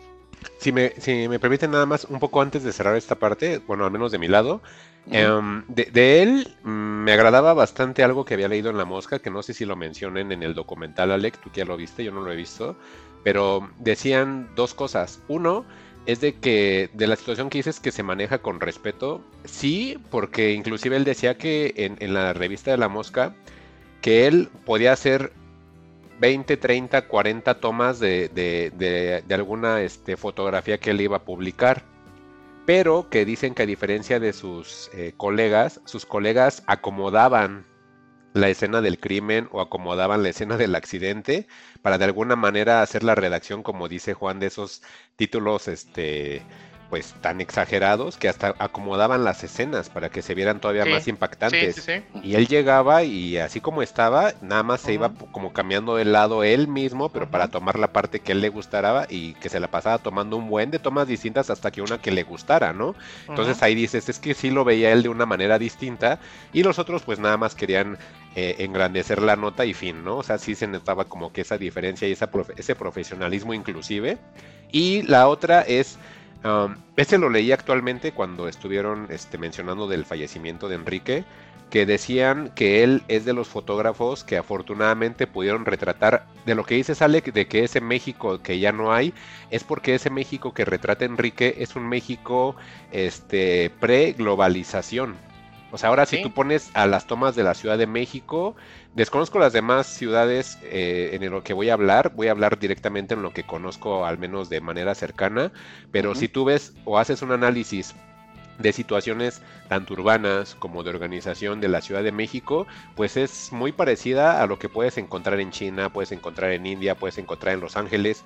Es lo que les decía, pues prácticamente esos retratos de Enrique, pues es un México pre-globalización y ahora pues somos prácticamente muy similar a muchas ciudades del mundo. Entonces, si notas esa diferencia enseguida tanto en el vestir de las personas, la forma en la que están acomodadas las calles, los autos, el mismo paisaje o las tonalidades de color que, que empleaba Enrique en sus fotos, o sea, sí, sí es algo que, vale la pena ver. Si no lo conoces, este Juan, yo creo que sí échale ahí un, Google o como dice Alec, pues ya entrarle al documental directamente, ¿no?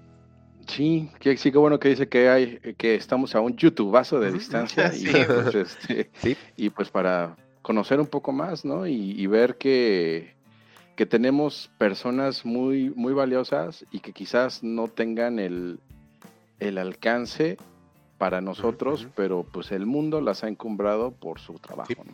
Así es. Y pues no sé si quieren continuar entonces. Y pues sí, ya con esto cerramos Fugitivos News y nos vamos ahora sí. A la carnita. Ay, pues yo creo que entonces, Juan, ¿qué onda? Traes el Winning Time. ¿Qué diablos es el Winning Time, Juan? A ver. The Winning Time, The Rise of the Laker Dynasty. dale, Juan, dale, porque fíjate, antes de que empieces, nada más rápido. Eh, pues constantemente veo trailers de, Winning Time, que pues obviamente es de básquetbol. Yo no sé absolutamente nada de básquetbol, pero los trailers y las probaditas que he visto en ocasiones de, esta serie en YouTube, se me antoja tanto, Juan, que cuando dijiste que le ibas a traer, dije, venga, háblanos de Winning Time. Entonces, yo creo que, yo creo que tú y muchos, no, sé que Alec no es como una persona de deportes, por cierto, Liverpool ganó la FA Cup, eh, eh. llevamos dos.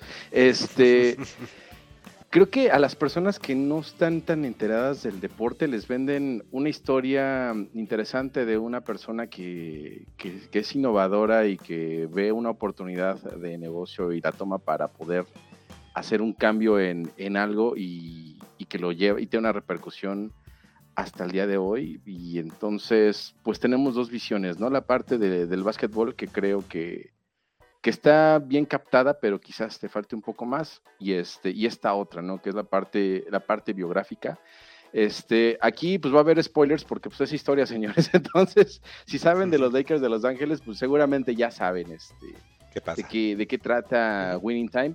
Este, Winning Time es una serie que se hace en, en, apoyo, o en base, mejor dicho, a un libro de Jeff Pearlman, que es un periodista de, de ESPN, de Sport Illustrated, es, es alguien que, que, le gusta eh, este, redactar historias y formar libros. El libro que en sí se llama Showtime, ah, este, perdónenme, em, eh, les iba a dar el nombre completo de, del libro de Showtime, pero nada más que se me, se me barrió el dato. Entonces, de ahí es de donde están tomando estas, estas historias para poder hacer la, historia de, Winning Time, que está muy bien comandada por el cast con John C. Riley, que, John C. Riley pues creo que no hace nada mal, ¿eh? Hablando de, decíamos de Tilda Swinton, eh, Tilda, Swinton, perdón, que hace cosas muy interesantes. Yo creo que John C. Riley tiene un, un gran abanico de en su sus posibilidades actorales, ¿no? Porque lo vemos este, en Step Brothers con Will Ferrell haciendo la de tontito y aquí la, y de repente lo vemos este de esposo serio con Tilda Swanton también sale, ¿no? Ajá, en la de tenemos que hablar de, Kevin justamente. Lo ves en Marvel también. Sí, de repente lo ves haciendo un cameo ahí en Licorice Pizza. Que Licorice Pizza sale. pongan, pongan dos segundos de atención para ver si me encuentran. Entonces, a eso nos enfrentamos, ¿no? John C. Riley es Jerry Boss. Jerry Boss es este señor que, era un, es un doctor en química que de repente hizo su, fortuna y decidió este, comprar los Lakers de Los Ángeles, ¿no? Este, era el típico playboy de, los, de finales de los 70 que pues, se la pasaba ahí en la, en la mansión de, de Playboy, que nada más estaba pues, buscando el placer y algo en que entretenerse, ¿no? Entonces lo retratan como si este fuera su, juguete nuevo, ¿no? Y ve la, posibilidad de poder este, hacer algo, algo diferente. Él cuando veía el básquetbol, el básquetbol de los 70, decía, esto es como, esto es como, esto es como el sexo, nada más que no lo, no, pues, el sexo no lo vendes como el sexo nada más porque sí, ¿no? Tienes que darlo, tienes que darle como una forma, tienes que hacerlo sexy y es lo que busca al, tomar a, los Lakers de Los Ángeles, ¿no? Y ahí este, también se ve el, momento donde trae a, Magic Johnson y lo junta con Karim Abdul-Jabbar y, este, y forman una dupla em, que les va a traer títulos y les va a ser competitivos, ¿no? Este, también está, está muy marcada la, rivalidad, o nos quieren vender esa rivalidad este, de, de, Larry Bird contra Magic Johnson. Ahora sí que la América Blanca Redneck contra la América Urbana Negra, ¿no? Entonces, pues hay muchas narrativas que, se aprovecharon en, en, este, en esta toma para poder este, capturar y relanzar la, NBA, ¿no? Porque la NBA en, esos momentos pues, tenía ratings tan bajos que incluso el, golf o el bowling o los bolos como tal, que televisan en Estados Unidos o televisaban, estaban por encima de ellos. Entonces, era una liga que tenía un potencial no, no explotado y este señor pues le da un giro, ¿no? Incluso este hacen mención de, de cómo lo vuelven entretenimiento, ponen porristas, en la NBA no había porristas, ¿no? Entonces, a través es muy curioso porque dicen que esa es la esa es la idea de la hija de, Jerry Boss, se llama Jenny, y, y pues, al ver que su papá es un viejo, es un viejo medio loquillo que pues, le gusta estar viendo mujeres, este, pues dice, pues ¿por qué no ponemos porristas, no? Entonces, todo ese tipo de ideas catapulta de, de cierta forma al equipo para hacerlo redituable y generar pues una, ahora sí que una industria billonaria. Em, del cast, les decía, tenemos a, Adrian Brody como Pat Riley, que es uno de esos entrenadores legendarios de los Lakers, a Gaby Hoffman, que es como pues, el, cerebro detrás de todas las operaciones financieras y, logísticas este, en su personaje de Clay Rodman. Ah, vemos a un, a un Quincy Isaiah que yo no lo ubicaba, creo que este es su primer personaje importante haciendo la de de Magic Johnson y a Jason Clark haciendo de, Jerry West. Jerry West era el, entrenador previo a la llegada de Jerry Boss. Él renuncia o al momento de que Jerry lo presiona para poder hacer un equipo legendario y también recuperan a, Jason Siegel, el, Marshall de How I Met Your Mother, que lo, ponen como un entrenador más, que es Paul Westhead, y a Tracy Letts, que, también es un, que es... Eh, el que interpreta a, Jack McKinney, que Jack McKinney en realidad es el que idea cómo estos Lakers de Los Ángeles van a jugar, van a innovar y van a dominar la liga hasta lograr este su dinastía, ¿no? A, base de, campeonatos. Entonces, Mike, este, pues tenemos esos dos ángulos. La, veo que la parte del básquetbol hay muchos afinados a, la NBA. Incluso vi un comentario de, ahora sí que del periodista deportivo de ESPN que, narra todo esto, Álvaro Martín, que, no estaba muy de acuerdo con la serie, que, no gustaba mucho, pero también que no le gustaba mucho que se la hacía este, mala, que no estaba muy apegado a, hechos reales, y es que en sí, al, usar el libro, pues hacen dramatizaciones para hacer las cosas un poco más interesantes.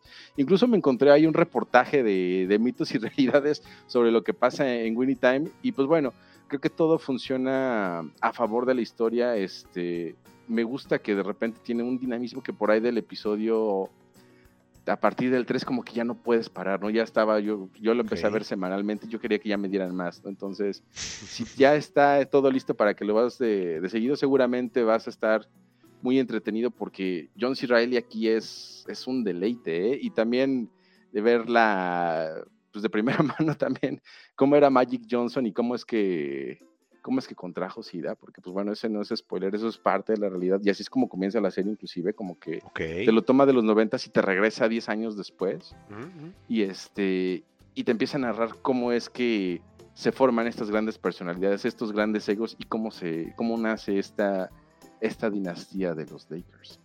Una pregunta, Juan, este mm, e, en esta situación de lo que comentas que parte, o si pareciera por la explicación que nos das, que una parte medular de la serie de Winning Time es la situación del Magic.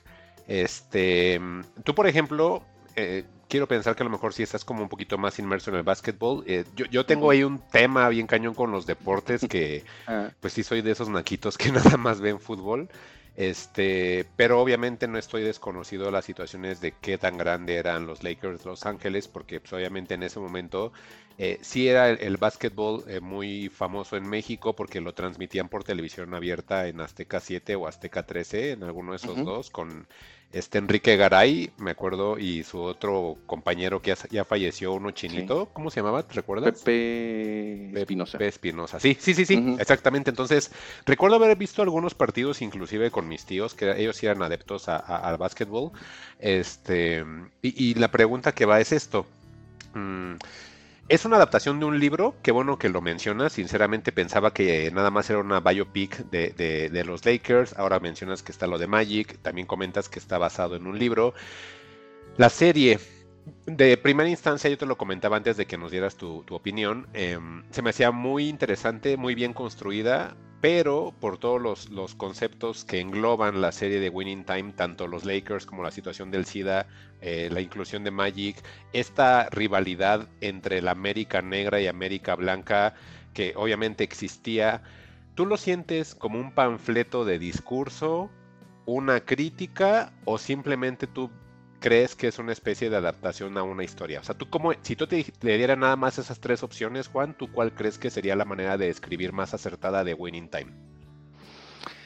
Mm, yo creo que sería más como un promocional al equipo por todo lo que se manejó y por cómo fueron acomodando los elementos, ¿no? Tan es así que pues los periodistas deportivos o los fans de la NBA, este, pues dijeron, no, pues qué es esto, ¿no? Es que así, así, no fueron las cosas y, como que le dieron la espalda, pero, pero bueno, lo entiendo porque son personas que, lo entienden literalmente, ¿no? Entonces, este, siento que el, acomodo de estos elementos para hacer, para que favorezcan a la serie, pues estuvo bien, o sea, creo que el, manejarlo así te da una mayor oportunidad a que la gente esté enganchada, enganchada con la historia. Y este, y siento que, va, que va así, ¿no? Eh, por ejemplo, hay algo, por ejemplo, te voy a dar un dato. Este, en Winning Time, vamos a hacer el, voy a, usar este reportaje que encontré del Sporting News, del NBA, que dice Winning Time versus la realidad de NBA, ¿no? El primer partido entre Larry Bird y Magic Johnson. Este, dicen Winning Time. El primer partido NBA entre Magic y Larry fue en un hostil Boston. La realidad es que ese partido ocurrió en Los Ángeles. Y este, pero es, esa parte está pues padre porque toda la gente amaba a Larry Bird, ¿no? Entonces era pues, el, chico blanco maravilla que tira tiros y todos los mete y este iba a ser la siguiente superestrella, ¿no? Y te mandan a, Boston, que Boston pues, es una ciudad pues feita, por como siempre se ha descrito, ¿no? Es, es como un lugar muy racista, muy, este, muy pro blanco, este, ahí este, los que van deportivamente, en el caso del básquetbol, ya sea el hockey, etcétera, además, pues se la, se la, van a pasar bastante mal y se van a llevar muchos insultos racistas, ¿no? Entonces, captarlo, captarlo así como que sí le da una, le da más fuerza a, a la serie, que si lo hubiéramos hecho en realidad, ¿no? Donde el primer partido pues ocurrió en, Los Ángeles y quizás este, las cosas pues no fueron tan, tan violentas como lo, como lo retrata la serie, ¿no? Entonces, sí me gusta cómo, cómo juegan con, con, la historia, cómo la dramatizan, cómo, cómo de repente ponen las cosas a su favor, pero pues sí entiendo que, ese tipo de cosas cuando eres tan literal o cuando estás buscando algo pues apegado a, la historia, pues no, no te va a resultar, ¿no? Ok, fíjate, acabas de decir algo que a lo mejor Alec no, no está como tan inmerso en ello.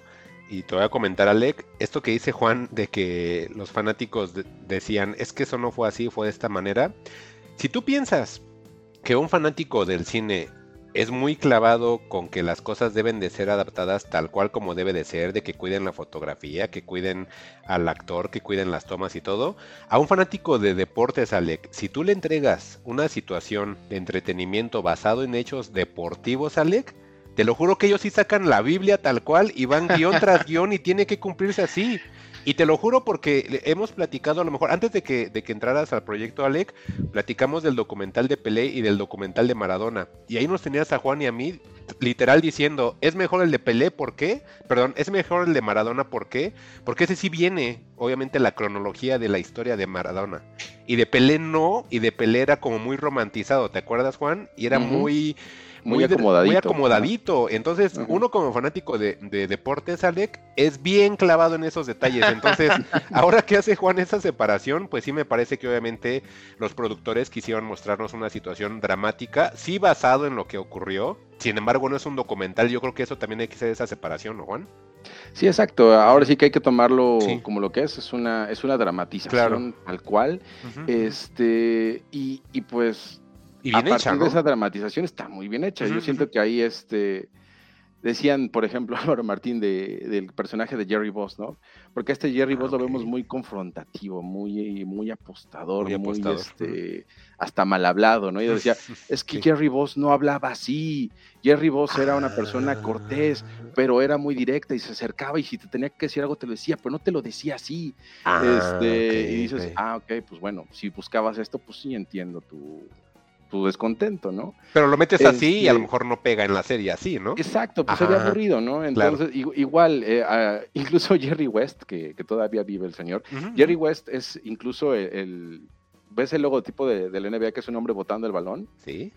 Él es, es su silueta. Ah, Entonces, Es, es una persona a la que se le respeta, ¿no? Este, pues está demandando a la serie porque dice, no, pues es que yo no me comporto, yo no me comporto así, ¿no? Y a, Jerry West lo, lo, tienen como una persona pues muy colérica, muy frustrada, porque pues siempre que jugó, pues fue MVP y demás, pero no logró los títulos que, que buscaba, ¿no? Y, este, y en la vida real, pues sí tenía como que quizás e, ese, ese dolor de no ser tan ganador, pero pues era una persona pues muy, muy centrada, ¿no? Hasta Cortés. Entonces, pues lo ves así y dices, no, pues es que me saca de contexto, pero de contexto, pero si te lo ponen, pues así como fue, yo creo que hubiera sido algo aburrido, ¿no? Entonces, para ese caso, pues mejor me voy a ver un documental de los que hace ESPN que me retrata punto a punto y me dice eh, los, los e, el contexto del jugador, ¿no? Y te empieza a narrar no, pues en esta canasta yo veía que estaba cubierto y que tenía que girar, y entonces ya iba la imagen de. Y ese ya es un documental. ¿no? Y pues, claro. entonces, pues no. y pues bueno, para aderezarle, porque esto va a tener segunda temporada y seguramente, bueno, ahí no lo sé, yo lo estoy suponiendo, ya va a estar un poquito más centrada en la rivalidad este, entre Celtics y Lakers. Los Celtics y los Lakers son, este, pues ahora sí que pues, para términos nacionales como que el América y el Chivas, ¿no? Celtics de Boston, ¿no? Los Celtics de Boston le ganaron nueve veces el título a los Lakers. O sea, se han enfrentado doce veces, los tres, eh, tres veces solamente han ganado los Lakers. Sí.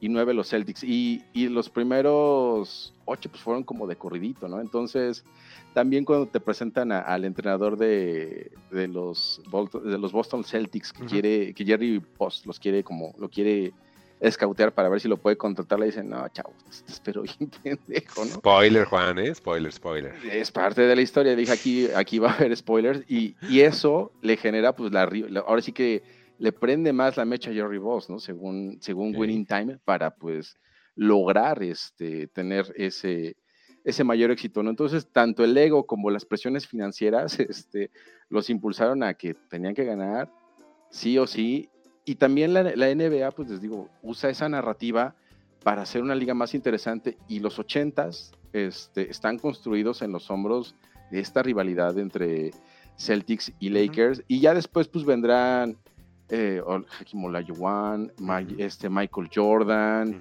eh, Charles Barkley, eh, este, Patrick Ewing. Patrick Ewing y, demás que, que, son jugadores que empezaron en los ochentas, pero nosotros ya conocimos en los 90 ya un poco más maduros, ¿no? Sí, Carl John Stockton, toda esa generación que hasta yo conocía, ¿no? Ajá, sí. Sí, y entonces pues ya en ese momento... Y que Alex se queda así de qué. Bienvenido al podcast de deportes. Ya ustedes pueden pasar horas, ya los caché. Horas. hay que, a ver, mejor vamos a preguntar a Alex si tiene algún comentario, porque si no va a valer aquí. Mira, ¿eh? le voy a dar un dato interesante a Alex, que le gusta porque colecciona tenis. Y ahí te va mi podcast de deportes, dice Juan. Que yo este que el Carmalón. Y yo así de qué pasó. Creo que es Phil Knight, el dueño de Nike, ¿no, Alec? Sí. Bueno, se le acerca a Magic Johnson justamente cuando lo están, después de que firma su contrato, le dice, si tú firmas conmigo, tú vas a ser un socio de Nike y nuestras ganancias de Nike, perdón, están en, tanto, llevas tanto porcentaje, no recuerdo los porcentajes, ¿no? Y, le dice, incluso el, Blazer, el, Nike Blazer, le dice, pues puede ser el Magic, puedes tener tus tenis personalizados y se los enseña y empieza a imaginarse cosas y demás. Pero al final, eh, la persona que está ayudándole a representarse a Magic le dice, no, pues fíjate que el contrato de Converse está, está más padre, el otro está loquito. ¿Sabes cuánto dinero perdió por eso? ¿Cuánto? 5 billones de dólares. Wow. Pudo haber sido una marca todavía más grande que Jordan. Sí. Y ya sabes cuánto vende Jordan, ¿no? Entonces, ¿Como cuántos nuevos pesos es, Juan, eso? te creas. ¿Como cuántas veces podrán comprar fugitivos con ese dinero? ¿Para cuántos Patreon alcanza eso, Juan? sí, no, imagínate. Entonces, pues datitos así tiene la, serie y, pues bueno, no sé si, si te pueda generar algo de, de, curiosidad con eso o quieres que te la venda más por el lado de John C. Riley y su personaje tan carismático psicópata. O hay que darle yo creo que una pauta también a, Alec, porque pues también en el podcast son tres, ¿no, Juan? Sí, sí. a ver, Alec. No, Antes pues de que nada. celular. Yo creo que me interesó por el tema de, de, la colaboración de Adam McKay con John C. Riley y saber que esta serie fue la culpable de que Adam McKay se haya peleado con Will ah, Ferrell. es cierto. Y que ya no se van a hablar nunca en la vida. Porque se supone, oye, Juan, y ya, ya, digo, ya hablando ya no de Enrique Garay ni de John Stockton. Sí, ¿cómo, ¿Cómo se sentiría la serie con el personaje de Riley interpretado por Will, por Will Ferrell. ¿Sí, ¿Sí, lo ves ahí o sí fue una buena decisión no incluirlo en el proyecto? Yo creo que fue una muy buena decisión no incluirlo en el proyecto. Aquí ya saben que amamos a, Will Ferrell y todo lo que haga, pero creo que el rango de, Will es más como hacia el drama, drama chillón, drama tristeza, drama me deprimo. Y, y, aquí, este, pues vemos un personaje, y, John C. Reilly aquí te da un personaje de esos de esos con mentalidad de tiburón, ya sabes. Entonces no veo a Will Ferrell con, esa, con esa idea de, mentalidad de tiburón, tengo que ser, tengo que ganarle a todos. Eso como que se lo veo más a John C. Reilly que, que, a Will Ferrell. Ok, entonces, ¿y qué, tan, qué tanto se ve o se siente el ojo de Adam McKay en la dirección de la serie? Pues mira, sí tiene como que sus partes cómicas y sus partes de, datitos. Él, solamente él dirige el primer episodio, ya lo demás. nos, este, aplicaron la de siempre, que nada más es un episodio. Solamente fue un episodio, después se fue a producir. El siguiente lo, dirige Jonah Hill y los demás, pues ya no los Ah, ok, Jonah Hill, ok. Ajá. Y algo que te puede gustar es que técnicamente la serie tiene tantos filtros para hacerla ver como una. como si estuvieras en los 80 literal, como si hubieras prendido tele Sony en 1989. bueno, en este caso en 1982, 81, este, y de repente te la hacen ver como si fuera celuloide, se ve como que de repente quemada la imagen, entonces tiene mucho tratamiento la imagen para verla como si estuvieras en los 80s y eso, eso también agrada, ¿eh? Ok, perfecto, pues sí, sí la tengo en mis pendientes, sí le quiero entrar y sí le voy a entrar. Y este, y pues no sé si quieran agregar algo de Enrique Garay, muchachos.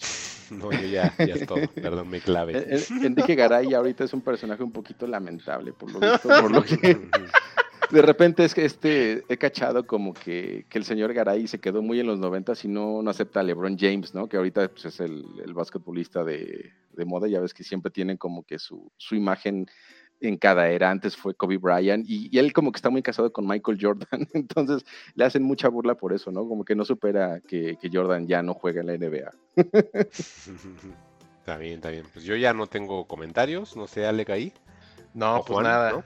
Está bien. Pues, pues entonces, bueno, entonces esperemos temporada 2 y quién... Sí, exacto, continuemos con los temas, amigos. Sí, pues yo quiero traerles una película, eh, es una película de terror, ya saben que ahorita ando en ese mood, estoy desintoxicándome del cine de autor, entonces pues estoy tratando de, profundizar un poquito más como que en el género que es de mis favoritos en cuanto a cine se refiere. Y en esta ocasión decidí conseguir por medios alternativos por qué Es otro Shudder, es de esos exclusivos de Shudder que obviamente ya habíamos platicado cuando les traje eh, una película igualmente exclusiva en la cual pues en México desafortunadamente no tenemos eh, la manera de poder verlo de manera legal. Entonces aquí sucedió lo mismo con esta película llamada The Sadness, que es como la tristeza en español.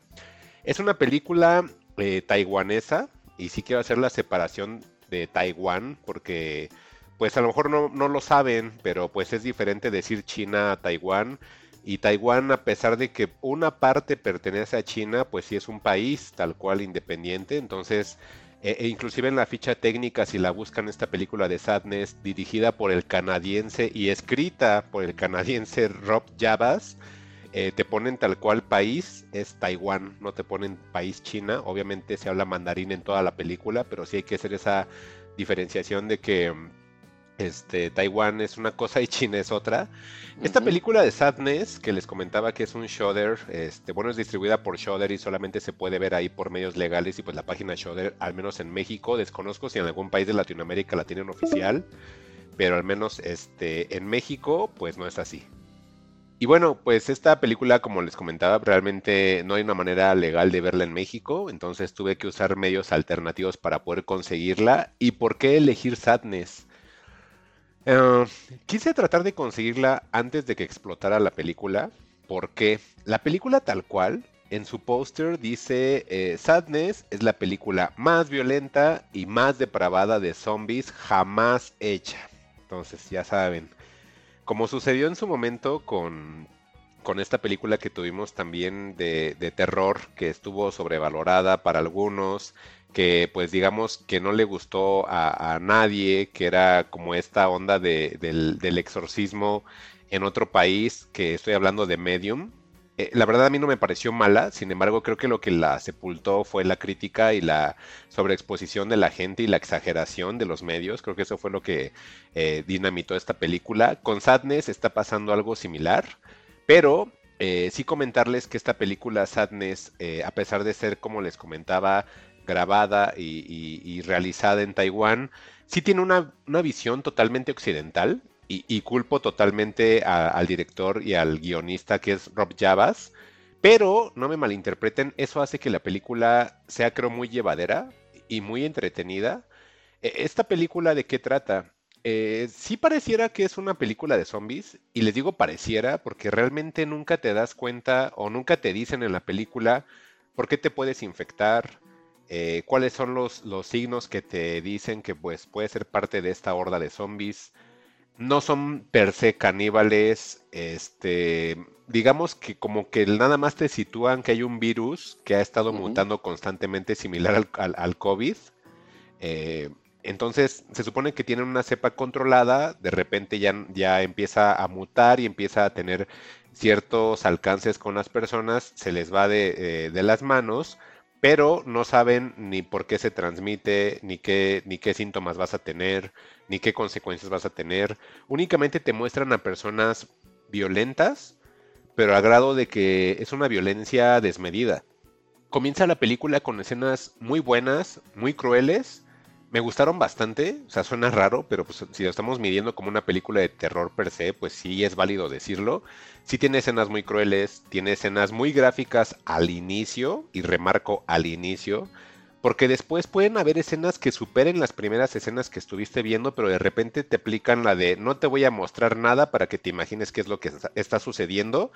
Y la verdad ahí me sentí un poco estafado, porque la película empieza con un pico muy alto en la cual muestran grados de violencia, que tenía mucho tiempo que no veía en una película y me tenían muy emocionado y dije, si así está comenzando la película, no me imagino que voy a terminar viendo.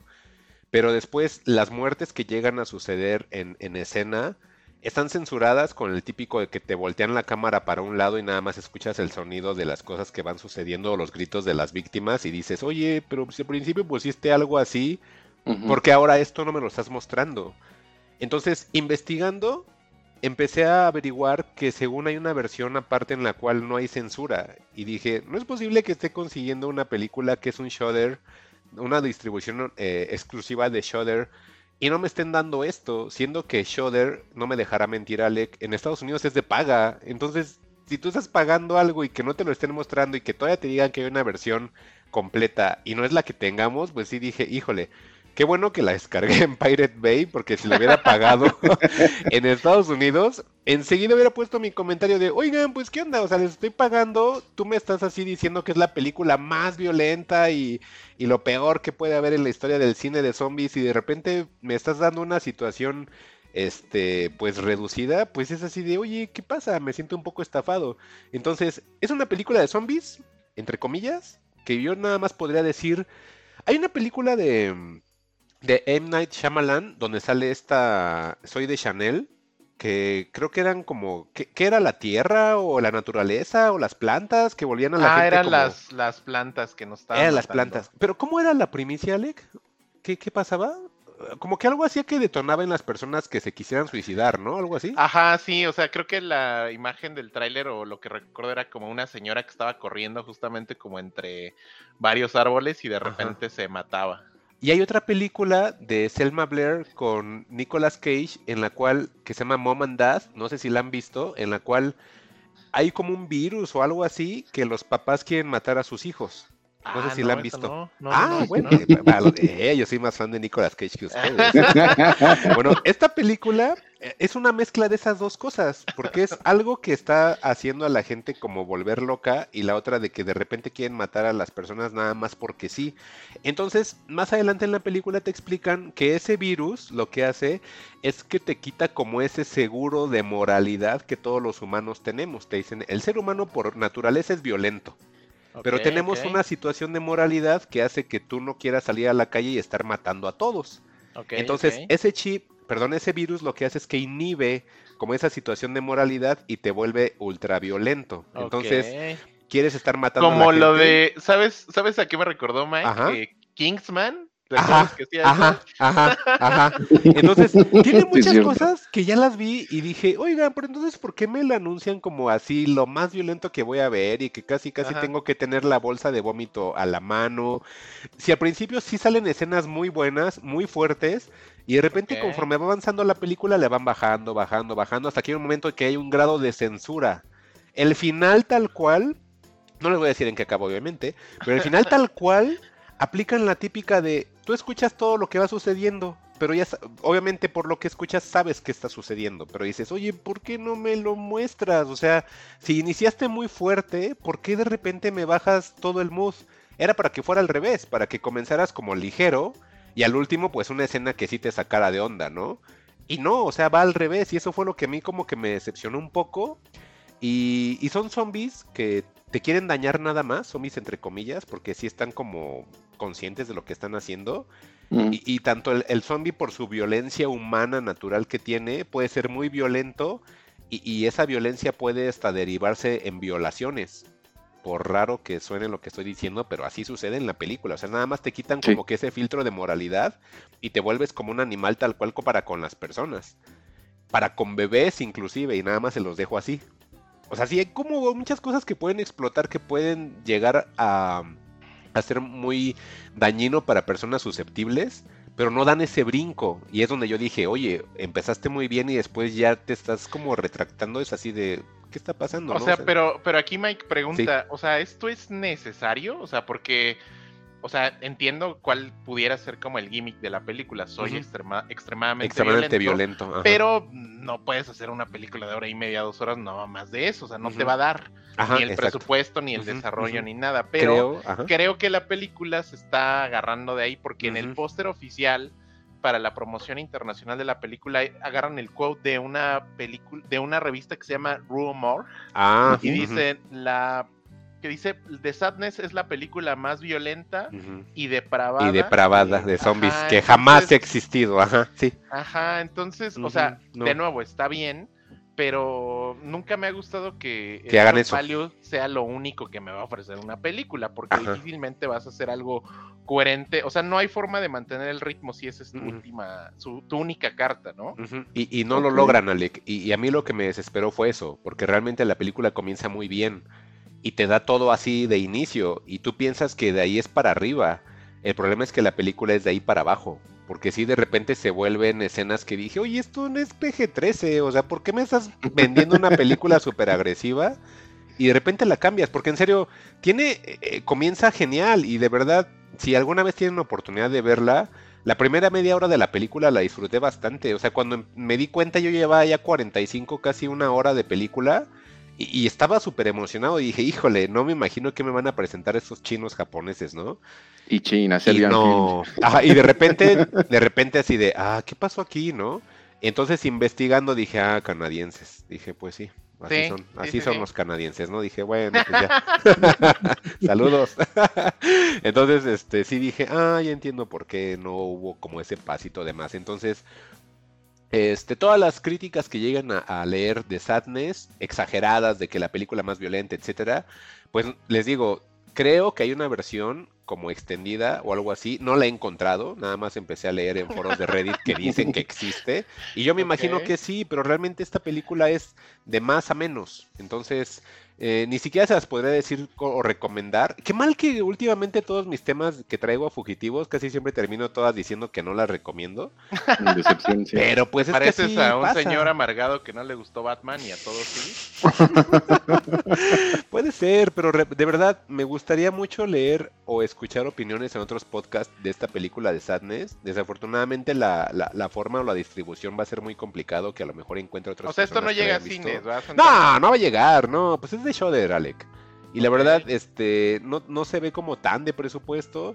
Tiene ideas originales de algunas muertes que vemos al inicio y es lo que hizo que me motivara a seguir viéndola. La película es bien cortita, Alec, es como de una hora cuarenta, una hora y media. O sea, realmente es muy cortita. No, no tendría por qué durar más, la verdad. Pero sí, al final dices, oye, esto ya es guerra mundial Z en la cual la violencia de repente se te acabó. ¿Y qué pasó? Entonces ¿qué onda, no? Y sí me sentí como estafado porque fue así de, güey, tengo 40 años, te lo juro que no me voy a traumar. y si estoy viendo tu película es porque me están diciendo que es la película más violenta, depravada que he visto en mi vida. Y no, este, ¿saben cómo? Me, sentí como a Serbian Film, que empieza muy fuerte y de repente es así de... Uh, pero, ¿sabes, ¿sabes qué? Y justamente qué bueno que menciones a Serbian Film, eh, Mike justamente a mí me cae mal, o sea, me cae así, pero no tienes una idea, no tienen una idea de lo mal que me cae la gente cuando empiezan a decir, oye, si vi que es una película súper prohibida, ¿eh? No, no creo que la conozcas. Sí, sí, sí. cuando empiezan a decir brutal. Ajá, ándale, sí, una película muy brutal. Digo, no creo que la conozcas, por supuesto. Vente, vamos por una chapata a la cineteca. Este a Serial Film, o sea, la verdad es que es mm. muy violento, no es para todos, o sea, la verdad es de mis películas favoritas, o sea, justamente mi punto y, lo que te mencionaba hace rato, Santana, que una película sea así brutalmente violenta, pues ni la hace buena, ni la va a hacer de culto, ni mucho menos, ¿no?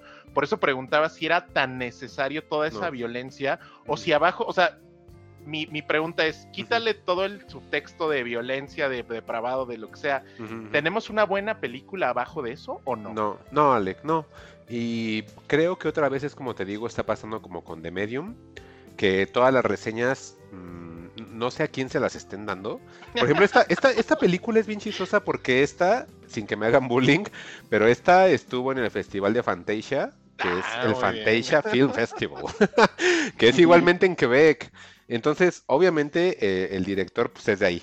Entonces, quiero pensar que están como tratando de impulsar su talento local y tratando de enaltecer algo que a lo mejor no es tanto. O sea, yo, yo, yo prefiero mil veces decirle a la gente que la de 28 Days Later, e, esa película es un pico que yo creo que no ha sido superado aún.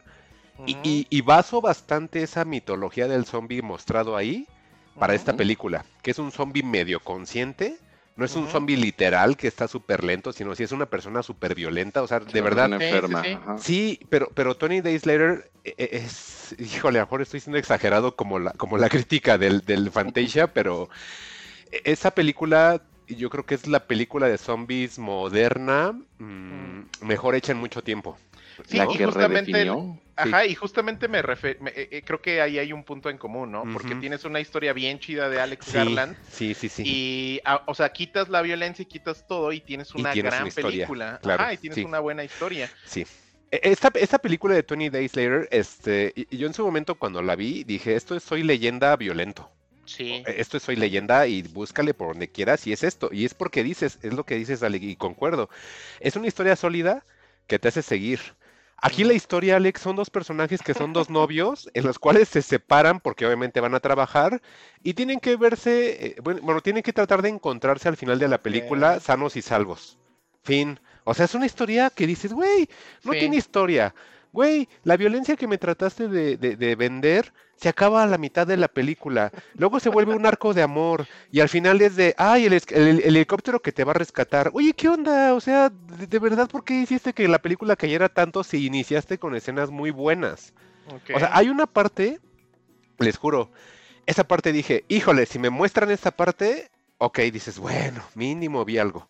Yo les decía que los zombies, en su onda, bueno, los, las personas, o vamos a llamarles zombies, porque ya el cartel dice que es la más película de película de zombies más depravada, ¿no? este, eh, yo como les decía, en esa violencia, pues también el, el zombie te puede o morder, asesinar o darte violín, seas hombre, mujer, perro, lo que tú quieras, ¿no? Y hay una parte en la cual a una chica le dañan un, un, este, un ojo y entonces tiene un huequito en el ojo. Y el zombie dice, ah, pues ahí te va el fucking en el ojo, ¿no? Y cuando lo van a hacer, cambian la cámara y nada más escuchas, ¡ay! Y yo, ¿neta? O sea, eh, eh, o sea, me vendiste la escena y no voy a ver nada de la escena. Y así de, güey. Y, de ahí en adelante ya todas las escenas que llegan a suceder, Alec, todas son así censuradas. Y dije, no, pues esto no puede ser ni lo más violento. Juan en estos momentos dice, qué bueno que vi Winning Time. y, no estoy Definitivamente. Sí, Juan, pero imagínate, o sea... Igualito que el Doctor Strange, ¿no? Por eso le sacaron el ojito al el, Sí, pero, o sea, ¿estás de acuerdo que si te están vendiendo una película con esos argumentos, pues esperas algo así, ¿no? Oye, pues ya que hablamos muy de cómics, este, estaba investigándole ahí de, de, de, la, de, la, película de The Sadness y dicen que esto está muy inspirado en un cómic que se llama Encrust. Ajá. Entonces, pues ahí échate los 10 números de Cross y a lo mejor. No quiero ver nada de zombies en mi vida. Fíjate que, que, yo estoy muy harto del, del, de la onda de los zombies desde Walking Dead. Menos el cómic, el cómic es una joya, el, el cómic en serio, ya terminó, sí, el cómic ya terminó, entonces Descárguenlo, perdón, cómprenlo. ¿Cómo se llama la app de los cómics, Mike? Comixology, otra vez. Comixology, creo que tiene por ahí una, una de prueba, entonces por si le quieres entrar, Alec, a la prueba gratis para que igual hagas la comparación con lo que tiene Marvel. Pero yo te digo, siento que sí es mejor porque tiene de muchas este, e, editoriales, no nada más es exclusiva de Marvel, entonces yo creo que a lo mejor te puede llamar la atención. Eh, ahí está este eh, Walking Dead, está obviamente ahí en, en Comixology. Yo les comento, eh, la serie me gustó, perdón, el, cómic me gustó bastante. Ese sí lo terminé, porque de verdad sí está muy bien hecho. Al último a lo mejor flaqueó un poquito, porque Kirkman se estaba como que metiendo más en, este, en, la serie, como le pasó en su momento a George R. R. Martin, que descuidó los libros para meterse a Game of Thrones, la serie.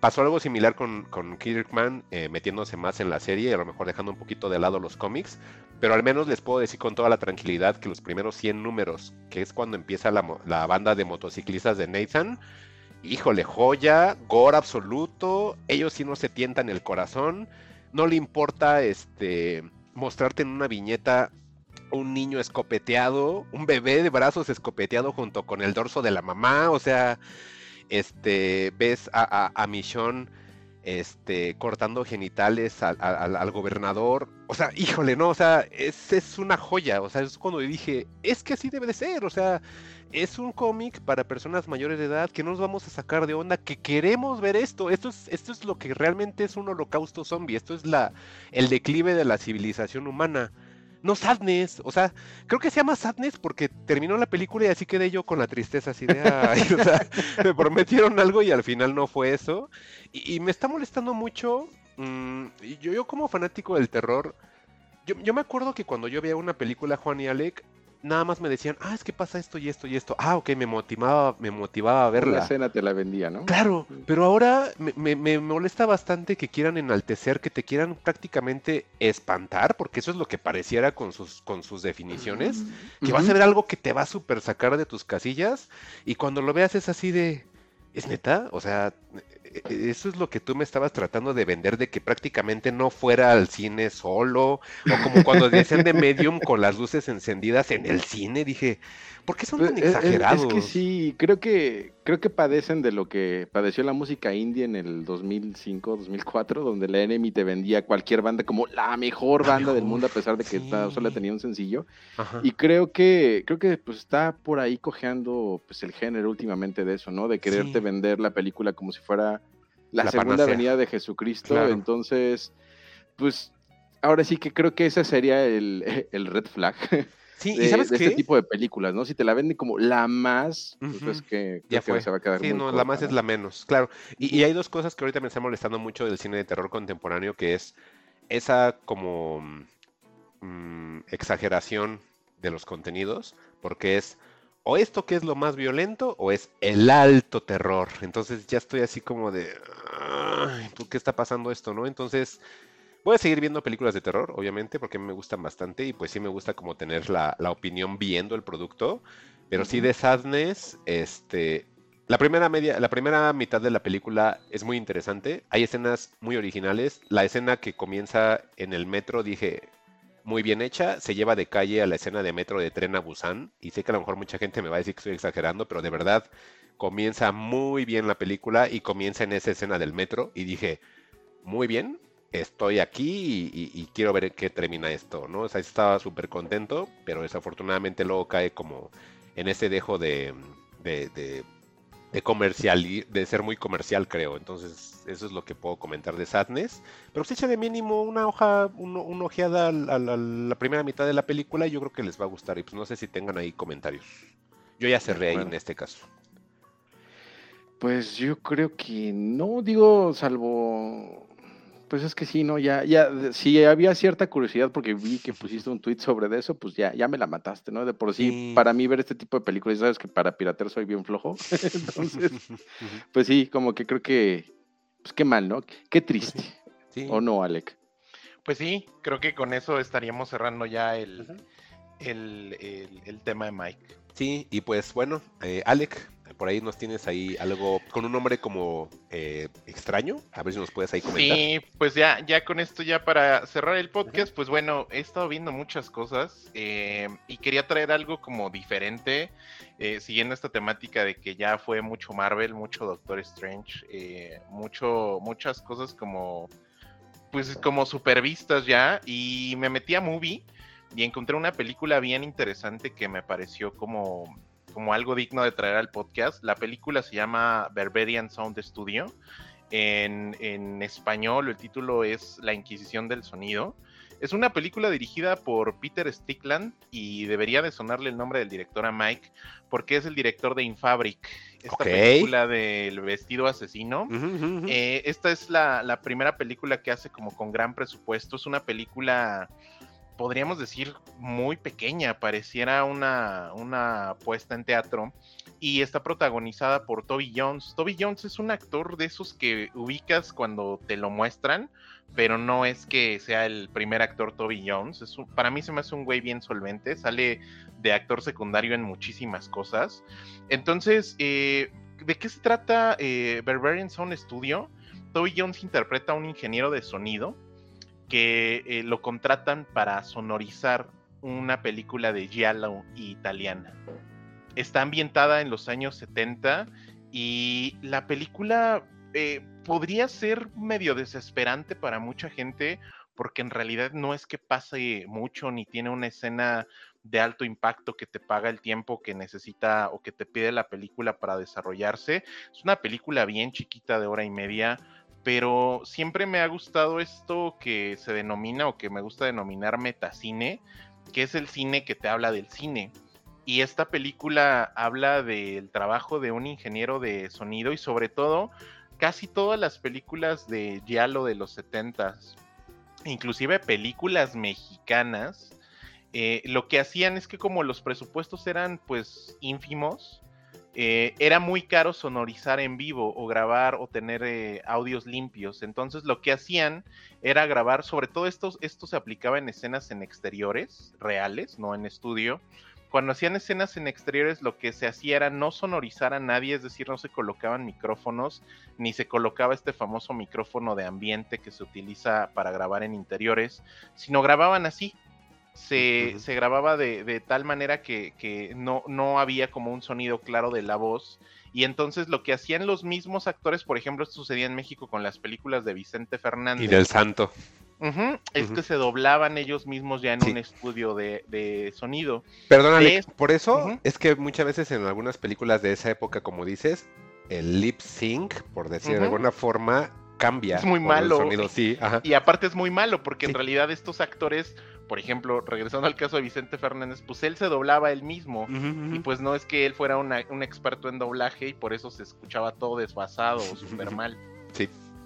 Entonces, la película se trata de un diálogo que ya está terminado y que este, este ingeniero em, que se apellida Gilderoy, Gilderoy va a atrapar, se supone que es un, ingeniero de sonido muy famoso en Inglaterra y lo vuelan a Italia para poder sonorizar eh, una película que ya está terminada. Hablando justamente el, todo el caso contrario que decías de The Sadness Mike, la magia de esta película está en que nunca ves un solo frame de la película que están doblando. Te dicen, por ejemplo, eh, empieza estas escenas que a mí me encantan, por supuesto, porque mamador, de donde encienden el proyector y se ve la luz reflejada, pero tú nunca ves la película, solo escuchas. Y hay una voz en italiano que te dice, escena exterior, estas mujeres se enteran que su maestra es una bruja satanista.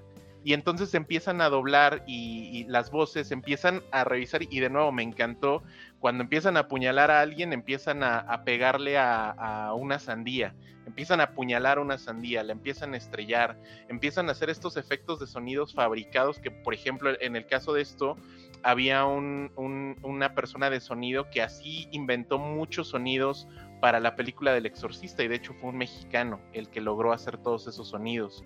Entonces, eh, la película trata de eh, cómo Gilderoy se va perdiendo poco a poco entre su vida personal y lo que empieza a suceder en el estudio, porque las actrices pues las empiezan como a, acosar en el mismo estudio, renuncian, pero él empieza como a alucinar. Y al final la película se convierte en una especie de alucinación del propio ingeniero de sonido, que ya no sabe separar la película que está sonorizando con su vida. Y se me hace muy cabrón. El, el al final ya la peli es una locura pero de nuevo, no una locura impactante, sino él se empieza a ver, digo, esto no es spoiler, es únicamente para interesarlos un poquito más. Al final ese güey empieza a, imaginar que lo están atacando, como si fueran imágenes o, escenas de un yalo, con esa, con esa onda de los cuchillos y así, y de repente se sale del cuarto y regresa como al estudio y se proyecta la película y es la escena que acaba de pasarle a él, donde lo intentan matar y ahora su voz ya no es una voz inglesa, está doblado él al italiano y él mismo se está doblando. Y eso ya me parece muy cabrón. Eh, las películas de nuevo que hacen cine dentro del cine siempre me han gustado un montón y creo que Barbarian Sounds eh, Studio me parece un ejercicio de cine que pega un homenaje directo a los yalos italianos sin hacer un yalo italiano, porque habla de, ellos, pero habla desde el lado técnico, desde el lado financiero, desde el lado de lo, de lo austero que era hacer cine en Italia en los años 70. La verdad es que hay directores que se hicieron de culto, pero estas películas se hacían con dos pesos y que quede claro que se hacían con dos pesos y por eso hay algunas que parecieran entre comillas chafitas que no lo son. Eh, simplemente se manejan o se hicieron con el presupuesto que se tenían y con las técnicas que se tenían y me pareció muy muy eh, valioso recordar justamente esas películas que veía con mis abuelos de pequeño cuando escuchaba yo a Vicente Fernández todo desfasado el audio o se escuchaba con el ruido de fondo muy extraño y el saber ahora con esa experiencia que eh, pues era la forma en la que se grababan las películas porque reducía muchísimo costo. Te, reducía el, costo de aislar el audio, de masterizarlo en un estudio y era mejor grabarlo directo de la voz del actor o inclusive a veces los doblaba otra persona completamente diferente, entonces nunca escuchabas la voz directa del actor. Entonces, en general, eso es Berberian Sound Studio. Eh, va a estar unos días más en Movie, creo que ya la van a quitar una película bien chiquita, pero a mí se me hizo como bien especial y sobre todo es cine que ya no, que no tiene mucha, mucha salida ahorita, porque todo es Doctor Strange, todo es este Marvel o Batman o lo que sea. La verdad es que eh, considero esta película chiquita bien especial y, por eso quise traerla al podcast. Fíjate que me llama mucho la atención, híjole, qué, qué, qué envidia de la buena, si es que existe, que, hayas tomado tú una película que a lo mejor me hubiera dejado más, me hubiera como entretenido muchísimo más todavía y creo que hasta me hubiera dejado muy contento por, por la temática que platicas porque pues, obviamente está basada en un género que a mí me gusta bastante. Entonces, Suena bien interesante, Alec. Me, me, está llamando bastante la atención. Dices que está en movie, ¿verdad? Sí, está en movie. Tú, tú sí te aventaste en Fabric, ¿verdad? Sí, en Fabric, sí, me gustó. ¿Y qué tal? Esa no la he visto, esa que... Está en Prime. Está en Prime, pues es un vestido que asesina a la gente, pero la manera en la cual la asesina tiene mucho esa estética italiana, ¿sabes? Bastante. la música, sí, la música. Sí pareciera una película de los 70, pero del 2020. Este, yo te la recomiendo bastante. No te quiero comentar, obviamente, de, por qué asesina el vestido. Digamos que nada más la sinopsis, te, la sinopsis te dice eso, pero tú ya viendo la película como que entiendes algo más y dices, ah, ok, o sea, está como bien disfrazada la sinopsis que te lo quiere hacer como algo muy simple, como una situación tipo Christine, que dices, pues es el auto y fin, ¿no? Aquí sí a lo mejor es el vestido, pero tienen que ver todo lo demás. Sí es muy guialo porque hay una situación por ahí hasta de brujería, e, es muy total de, de, esa época, entonces yo creo que sí, sí le tienes que entrar. Y ahora si dices que esta parte también está basada en esa situación, no me cabe duda para nada que el director es fanático de ese género. Sí, justamente creo que hay, yo creo que hay una forma a veces orgánica o igual a mamona de ver películas. y creo que para este director se me hace una, o sea, de mi lado se me hace bien chido saber que es un güey que a lo mejor le gusta mucho el género, o tiene mucha influencia y ver, a ver, de mi lado ver primero Berberian Sound Studio y luego ver Infabric, creo que va a ser el paso natural de, este, para conocer el, trabajo de este director. Ojalá la veas, porque en serio me dejó muy buen sabor de boca. Sí me hizo eh, una especie como de, de, revamp del género, hecho por un fanático del género, porque sí, todas las reglas las cumple, añade, añade unas nuevas y aparte tiene como su visión personal o contemporánea que dije, sí, él, él, se ve que es fanático y así es como deben ser la película. También se siente una película pequeña en presupuesto, Alec, pero en idea muy grande y en idea hasta, perdón por la exageración, pero inalcanzable para, para muchos que se apellidan Neggers, que se apellidan Aster, que se apellidan este ¿Cómo se llama? Derbez, Derbez. Ah, ah, no, ese es un maestro, Alec. No, pues ese ganó Oscar. Bueno, él dice, él dice que lo ganó, ¿no? Pero si se tomó la foto con los del Oscar, pues ya lo ganó, ¿no? Pero pues sí, este, alguien que se apellide no, Pero pues a Eger sí quítalo de ahí, ¿no? Eger sí le ha echado un poquito más ganitas y aparte creo que vende otra cosa en relación a lo que lo quieren Eger tiene dos. Eger tiene Lighthouse y Eger tiene Witch. No he visto pues Northman. No la he visto. la, verdad no se antoja esa. No sé, Juan, no sé, no sé, Juan. ¿eh? Yo siento ahí. Están perdiendo ahí. Siento Digo, que hay favor de dinero, ¿eh? Con Ari Aster ahí sí, ese, está como que muy infladito. Así como deja mi hereditaria en paz, Juan, y deja mi, mi, mi Midsommar adorada, ¿eh? Oigan, estaba viendo que también dentro de, los, de las curiosidades de, de este director, también le hizo su Biofilia Live a Bjork allá en 2014. Sí. Ah, ok. No, sí, Alec, Infabric es un must. Eh, por lo que me acabas de decir, te lo juro que vas a salir muy contento de. Está en Prime, entonces vela antes de que la quiten. Sabremos si está trabajando en algo más, porque creo que Infabric fue su última película. Según yo, sí. Sí, esta es antes, ¿verdad, Alec? Sí, este es antes, ah, por eso le me da mucha curiosidad verla ya con el contexto de, de, de un güey que a lo mejor está enamorado de un género y, y, como que el primer ejercicio fue como el homenaje y ya el segundo mm. fue como ya va a ser uno propio. Entonces, eso se me hace bien cool.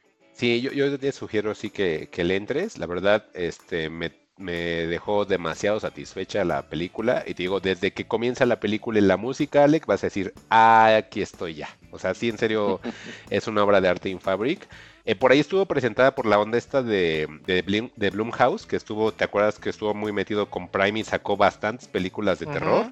Ahí la metieron, pero esta sí de verdad se lleva a todas y destaca por completo. La película de Infabric está escrita y dirigida por él mismo, entonces es de autor. Así que ya sabes. No le temas a los autores, Mike. Sí. Hay ejercicios buenos, hay ejercicios malos. Ay, me doy muchas ganas de ver la película. Sí la voy a, a ver si la puedo ver entre hoy y mañana porque me llama mucho. ¿Y sabes qué? Yo recuerdo, por eso tenía la confusión, este, porque ya ves que le decía que, que era algo balcánico y ni al caso. este, en, en ISAT, ¿te acuerdas? Es que siempre hablábamos y siempre a ese canal de, cable. Claro. Ahí pasaban, ahí le anunciaban mucho esa de Berberian Sound Studio, ¿eh? Mm. Entonces, eh, en algún momento la pudimos haber visto en, en Tele por Cable. Sí, pues fíjate que ese canal es buenísimo. La verdad, tiene bastante que no lo veo porque ese canal no dio el salto a, al HD. existe incluso. No sé, lo voy a checar. Este, pero no dio el salto al HD, se quedó ahí. Es un canal muy chiquitito uruguayo, entonces este, yo creo que era complicado que se adaptara a nueva tecnología y que diera el salto para el HD. Aparte de que las películas que tenía, en su mayoría eran películas, pues no tan nuevas. Ajá, entonces ahí estaba como complicado, pero pues sí, este, ISAT, este, nos trajo de IT Crowd, este, ¿cómo se llama esta? Eh, su bloque de, Adult Swim que dejó Cartoon Network, eh, What We Do in the Shadows, ahí la vi, o sea, digamos, sí tenía como sus, sus cosas. estaba muy bien Estaba muy bien, pero esta, esta peli de Barbarian Sound Studio, híjole, ya, anotadísima. Winning Time, eh, por una u otra cosa no lo he retomado. Pues creo que este episodio sí ha estado bien bueno, salvo Sadness. pero todo lo demás ha estado muy bueno. Pues no sé si tengan comentarios finales por ahí. Pues no sé pues con qué quiera cerrar. El, buen estimado Alec Palman. Pues nada, ya para cerrar, creo que eh, pues momento a recomendar. Por ahí los Cinema Torrents aventaron un especial de Robocop. De Robocop. Que les quedó muy chingón. Eh, por ahí andan los Nerds with a Mouth. Por ahí hay mucha tele. Yo creo que la próxima semana voy a traerles de mi lado los comentarios del, del primer, la primera mitad de temporada de Better Call Saul, que está encabronadamente buena. Está The Offer, que habla del padrino. Estoy viendo Barry con Bill Hader. Entonces, hay mucha tele ahorita de muy buena calidad. Y pues creo que con eso yo, yo voy cerrando. ¿Ustedes, muchachos? Juan? Pues sí. Pues mira, te agradezco mucho el haberme salvado de ir a ver Top Gun. Aunque la verdad dicen que está buena, ¿eh? dicen que está. Top Gun es en IMAX, Juan. Maverick ah, es en IMAX, ¿eh? Entonces, en una de esas, igual me voy a ver las aventuras homoeróticas de Tom Cruise. Chéquense mejor la presión, no voy a estar viendo esas cosas. Dicen que está buena, ¿eh? Dicen que esta Maverick sustituye al, a, a, a. ¿Cuál habían dicho? Creo que a la de Ford contra Ferrari. Es que es justamente lo, que, es, lo que te iba a decir, Alex, porque creo que la historia vale para pura pito, pero este, igual que en Ford, por, por Ford contra Ferrari, la, la, parte de la carrera, o en este caso sería la parte cuando están piloteando en su misión, creo que es lo que debe tener espectacular y eso pues, siempre se agradece. Aparte es Tom Cruise de verdad, piloteando de verdad, eso está muy chingón. Tom Cruise soy fan. Eh, eh, hagan de cuenta que Tom Cruise es mi Nicolas Cage. Además, Top Gun se llevó cinco minutos de aplauso en el Festival de Cannes. bueno, son poquitos minutos, pero bueno, son cinco, ¿no? Sí, no, no fue en el, este, ¿cuál te dije que era el Film Festival? ¿Cuál era? ¿El Toronto Film Festival? ah, ese no. entonces igual si me he hecho ese Flight Simulator movie llamado Top Gun. Ay, pues algún día veré Top Gun original que nunca le he visto. Mira, vela, creo que está todavía en Netflix y para que ¿Ah, veas lo homoerótico que está la situación, está, está muy cagado, ¿eh? Ay, qué deli. a ver si algún día. Y pues bueno, yo creo que entonces hemos llegado al final de este episodio. Gracias a toda la gente por escucharnos y pues esperamos que de nueva cuenta estén con nosotros. Recuerden que nos pueden encontrar en redes sociales. En Twitter estamos como arroba fugitivosmx. En Facebook como Fugitivos Podcast. Y ya tenemos Instagram, ¿no, Juan? Sí, ahí estamos este, echándole ganas a la cuenta de Instagram de Fugitivos Podcast, así la encuentran. Este, y, pues sí, ahí también escríbanos, síganos y este, entérese de las últimas novedades. Sí, y pues pueden encontrar este y los demás episodios en Spotify, en Apple Podcast, en Google Podcast, en Anchor, en Evox y pues ya pueden votar inclusive en Spotify para que nos puedan dejar algunas estrellitas si es que les gusta el episodio, si es que les gusta el podcast, pues ahí les agradecemos sus estrellitas igualmente que en Apple Podcast. Y bueno, pues yo soy Mike Santana y pues en este caso dejo que se despida Juan Carlos Sillán. Pues yo soy Juan Carlos Sillán y ya nada más les digo, pues vámonos por unos taquitos a Insurgentes Sur. Entonces, cerrando esto, ¿no? Alec. Pues nada, nos escuchamos, esperemos y todo sale bien la próxima semana. Cuídense. Saldrá. Hasta luego, adiós. Bye. ¿Cómo ha dicho usted que se llamaba? No lo he dicho. Encuéntranos en Twitter como arroba fugitivosmx o si prefieres arroba juan-xhu, arroba Alec Palma y arroba Mike-santana. Fugitivos. Historias para el camino.